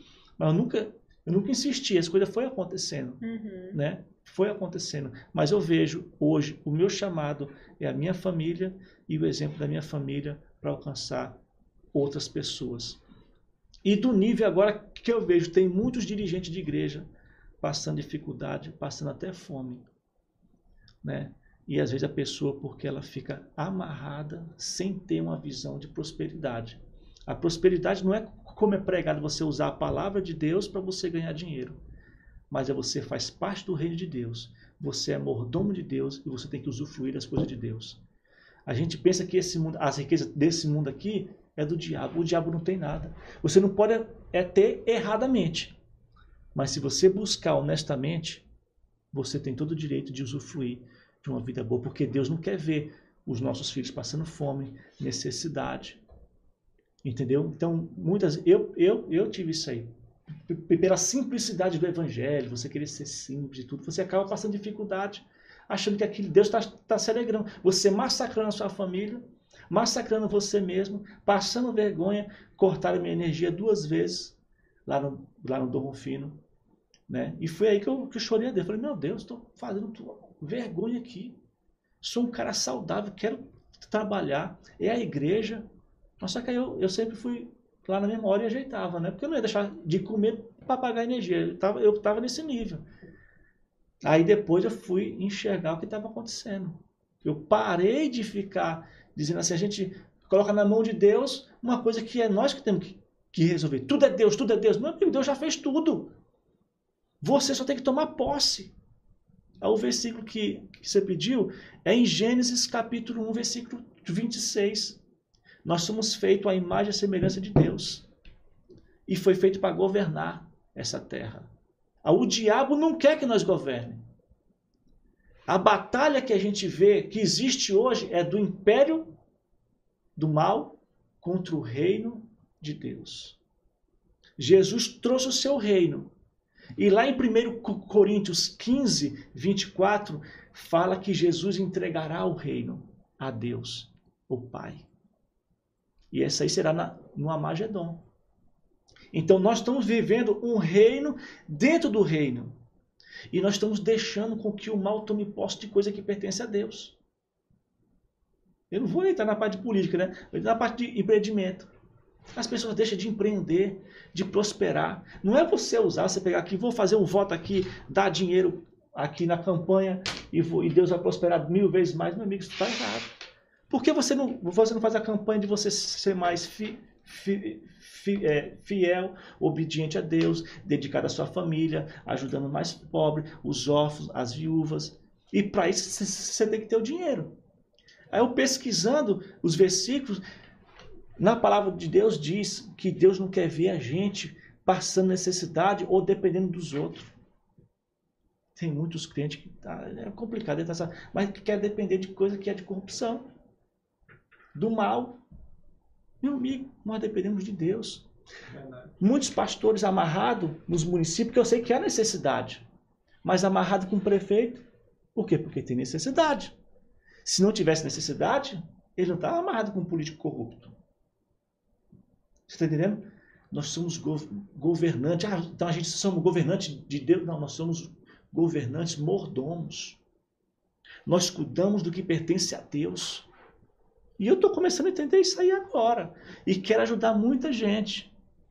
Né? Eu estou iniciando alguns cursos, alguns projetos nessa área do marketing digital. Eu quero usar o marketing digital para proclamar é, o reino de Deus, as boas novas e também ajudar as pessoas, aos, aos dirigentes de igreja, aos clientes que às vezes fica recuado, passando necessidade sem ter uma expectativa de empreender. Se está difícil hoje, da, da forma que está, daqui um ano, dois, se você não tiver dentro do digital, você vai passar muita dificuldade. Entendeu? Amém. Pastor, é. muito obrigado, tá bom? É, nós queremos mais uma vez aqui agradecer. Antes da gente encerrar, é, isso aqui é uma lembrança do Crentcast, tá? Então, eu posso. Pode, né? fique à vontade. Isso aqui é uma lembrança do Crentcast pro senhor, tá bom? Oh. Foi feita pelo nosso. Feito pelo, com muito amor e carinho pela SA. Tá. Né? Isso, a bandeira matéria. A nossa amiga Tiene, viu? Uhum. E aí, é uma lembrançazinha nossa aí, se você quiser depois dar uma olhadinha. Tá a bom. do. Muito maravilhoso. Tá bom, meu amigo? Viu? Tá Obrigado bom. demais. E eu quero. Você vai fazer seu agradecimento? Não, pode pronto. Depois vou, eu... Pronto, vou deixar aqui a palavra do dia, né, né, da noite de hoje, que está lá em 2 Coríntios. Olha o Francisco aparecendo na hora dessa. a palavra do dia hoje está em 2 Coríntios, capítulo 5, a partir do versículo 17, que diz assim: Portanto, se algum homem está em Cristo, ele é uma nova criatura. As coisas velhas são passadas. Eis que todas as coisas se tornaram novas. Eu não sei qual é a situação da sua vida atual, o que, que você está passando e nem o que você já fez. De repente você está começando a conhecer Jesus e algumas coisas do passado ela ainda te perturba ou quer às vezes te tirar do propósito. Eu vou usar aqui uma palavra que esta semana uma amiga nossa, uma irmã nossa da nossa igreja pregou sobre isso, sobre as mochilas que nós carregamos que não são mais nossas. Eu quero dizer para você o seguinte: deixa essa mochila lá no passado. O que aconteceu, o que aconteceu na sua vida, onde você pisou errado, o que você fez, e agora você está em Cristo. A Bíblia vem dizer que tudo se fez novo e em Cristo você é nova criatura. Então viva na bênção, viva debaixo da dispensação das bênçãos de Deus. Essa é a palavra do dia para o seu coração. Amém? Amém. Pastor, Amém. que Deus em Cristo abençoe a sua vida, tá bom? Amém. Existe um versículo lá em Miquel que fala assim, ó. Quem é comparável a ti, ó Deus, que perdoa os nossos pecados e esquece as nossas transgressões? E lá no final vai falar assim, ó. De novo terá compaixão de nós, pisará as nossas maldades e endireitará todos os nossos pecados. Ou melhor, atirarás todos os nossos pecados nas profundezas do mar. Só para você entender, pastor, de como Deus sempre quis é o Senhor para ele. É né? E hoje você está aqui dando testemunho que enriqueceu minha vida, que abriu algo aqui na minha mente. Né? E nós tomamos posse nessa noite. Amém. Seu testemunho foi Amém. bênção na minha vida no dia de Amém. hoje. Você pode ter certeza. Amém. Eu estava precisando lhe ouvir. O programa de hoje não foi feito só para quem estava em casa, foi para mim também. Amém. Que Deus Amém. em Cristo lhe abençoe. Tá ali, Pastor, muitíssimo obrigado pela sua presença, tá bom? Nós é, é sempre uma honra receber todos que passam por aqui, mas o seu testemunho ele ficou muito assim chocante pra gente, é, né, Jonathan? Demais. Porque é uma história muito impactante. E desde já a gente agradece né, a sua disponibilidade por estar aqui. E também agradecer a todos que estão acompanhando, né? Tem muita gente aqui com a gente até agora. Muitíssimo obrigada por vocês que estão acompanhando, tá bom?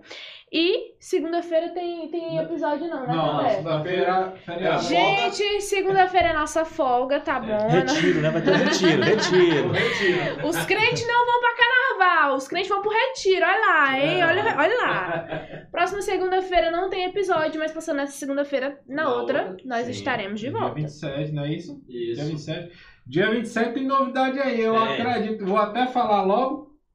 Será? Eu Será? acho que vai vir uma pessoa aí, um, um amigo Casal. nosso aí, um casal amigo nosso aí, uma cantora aí.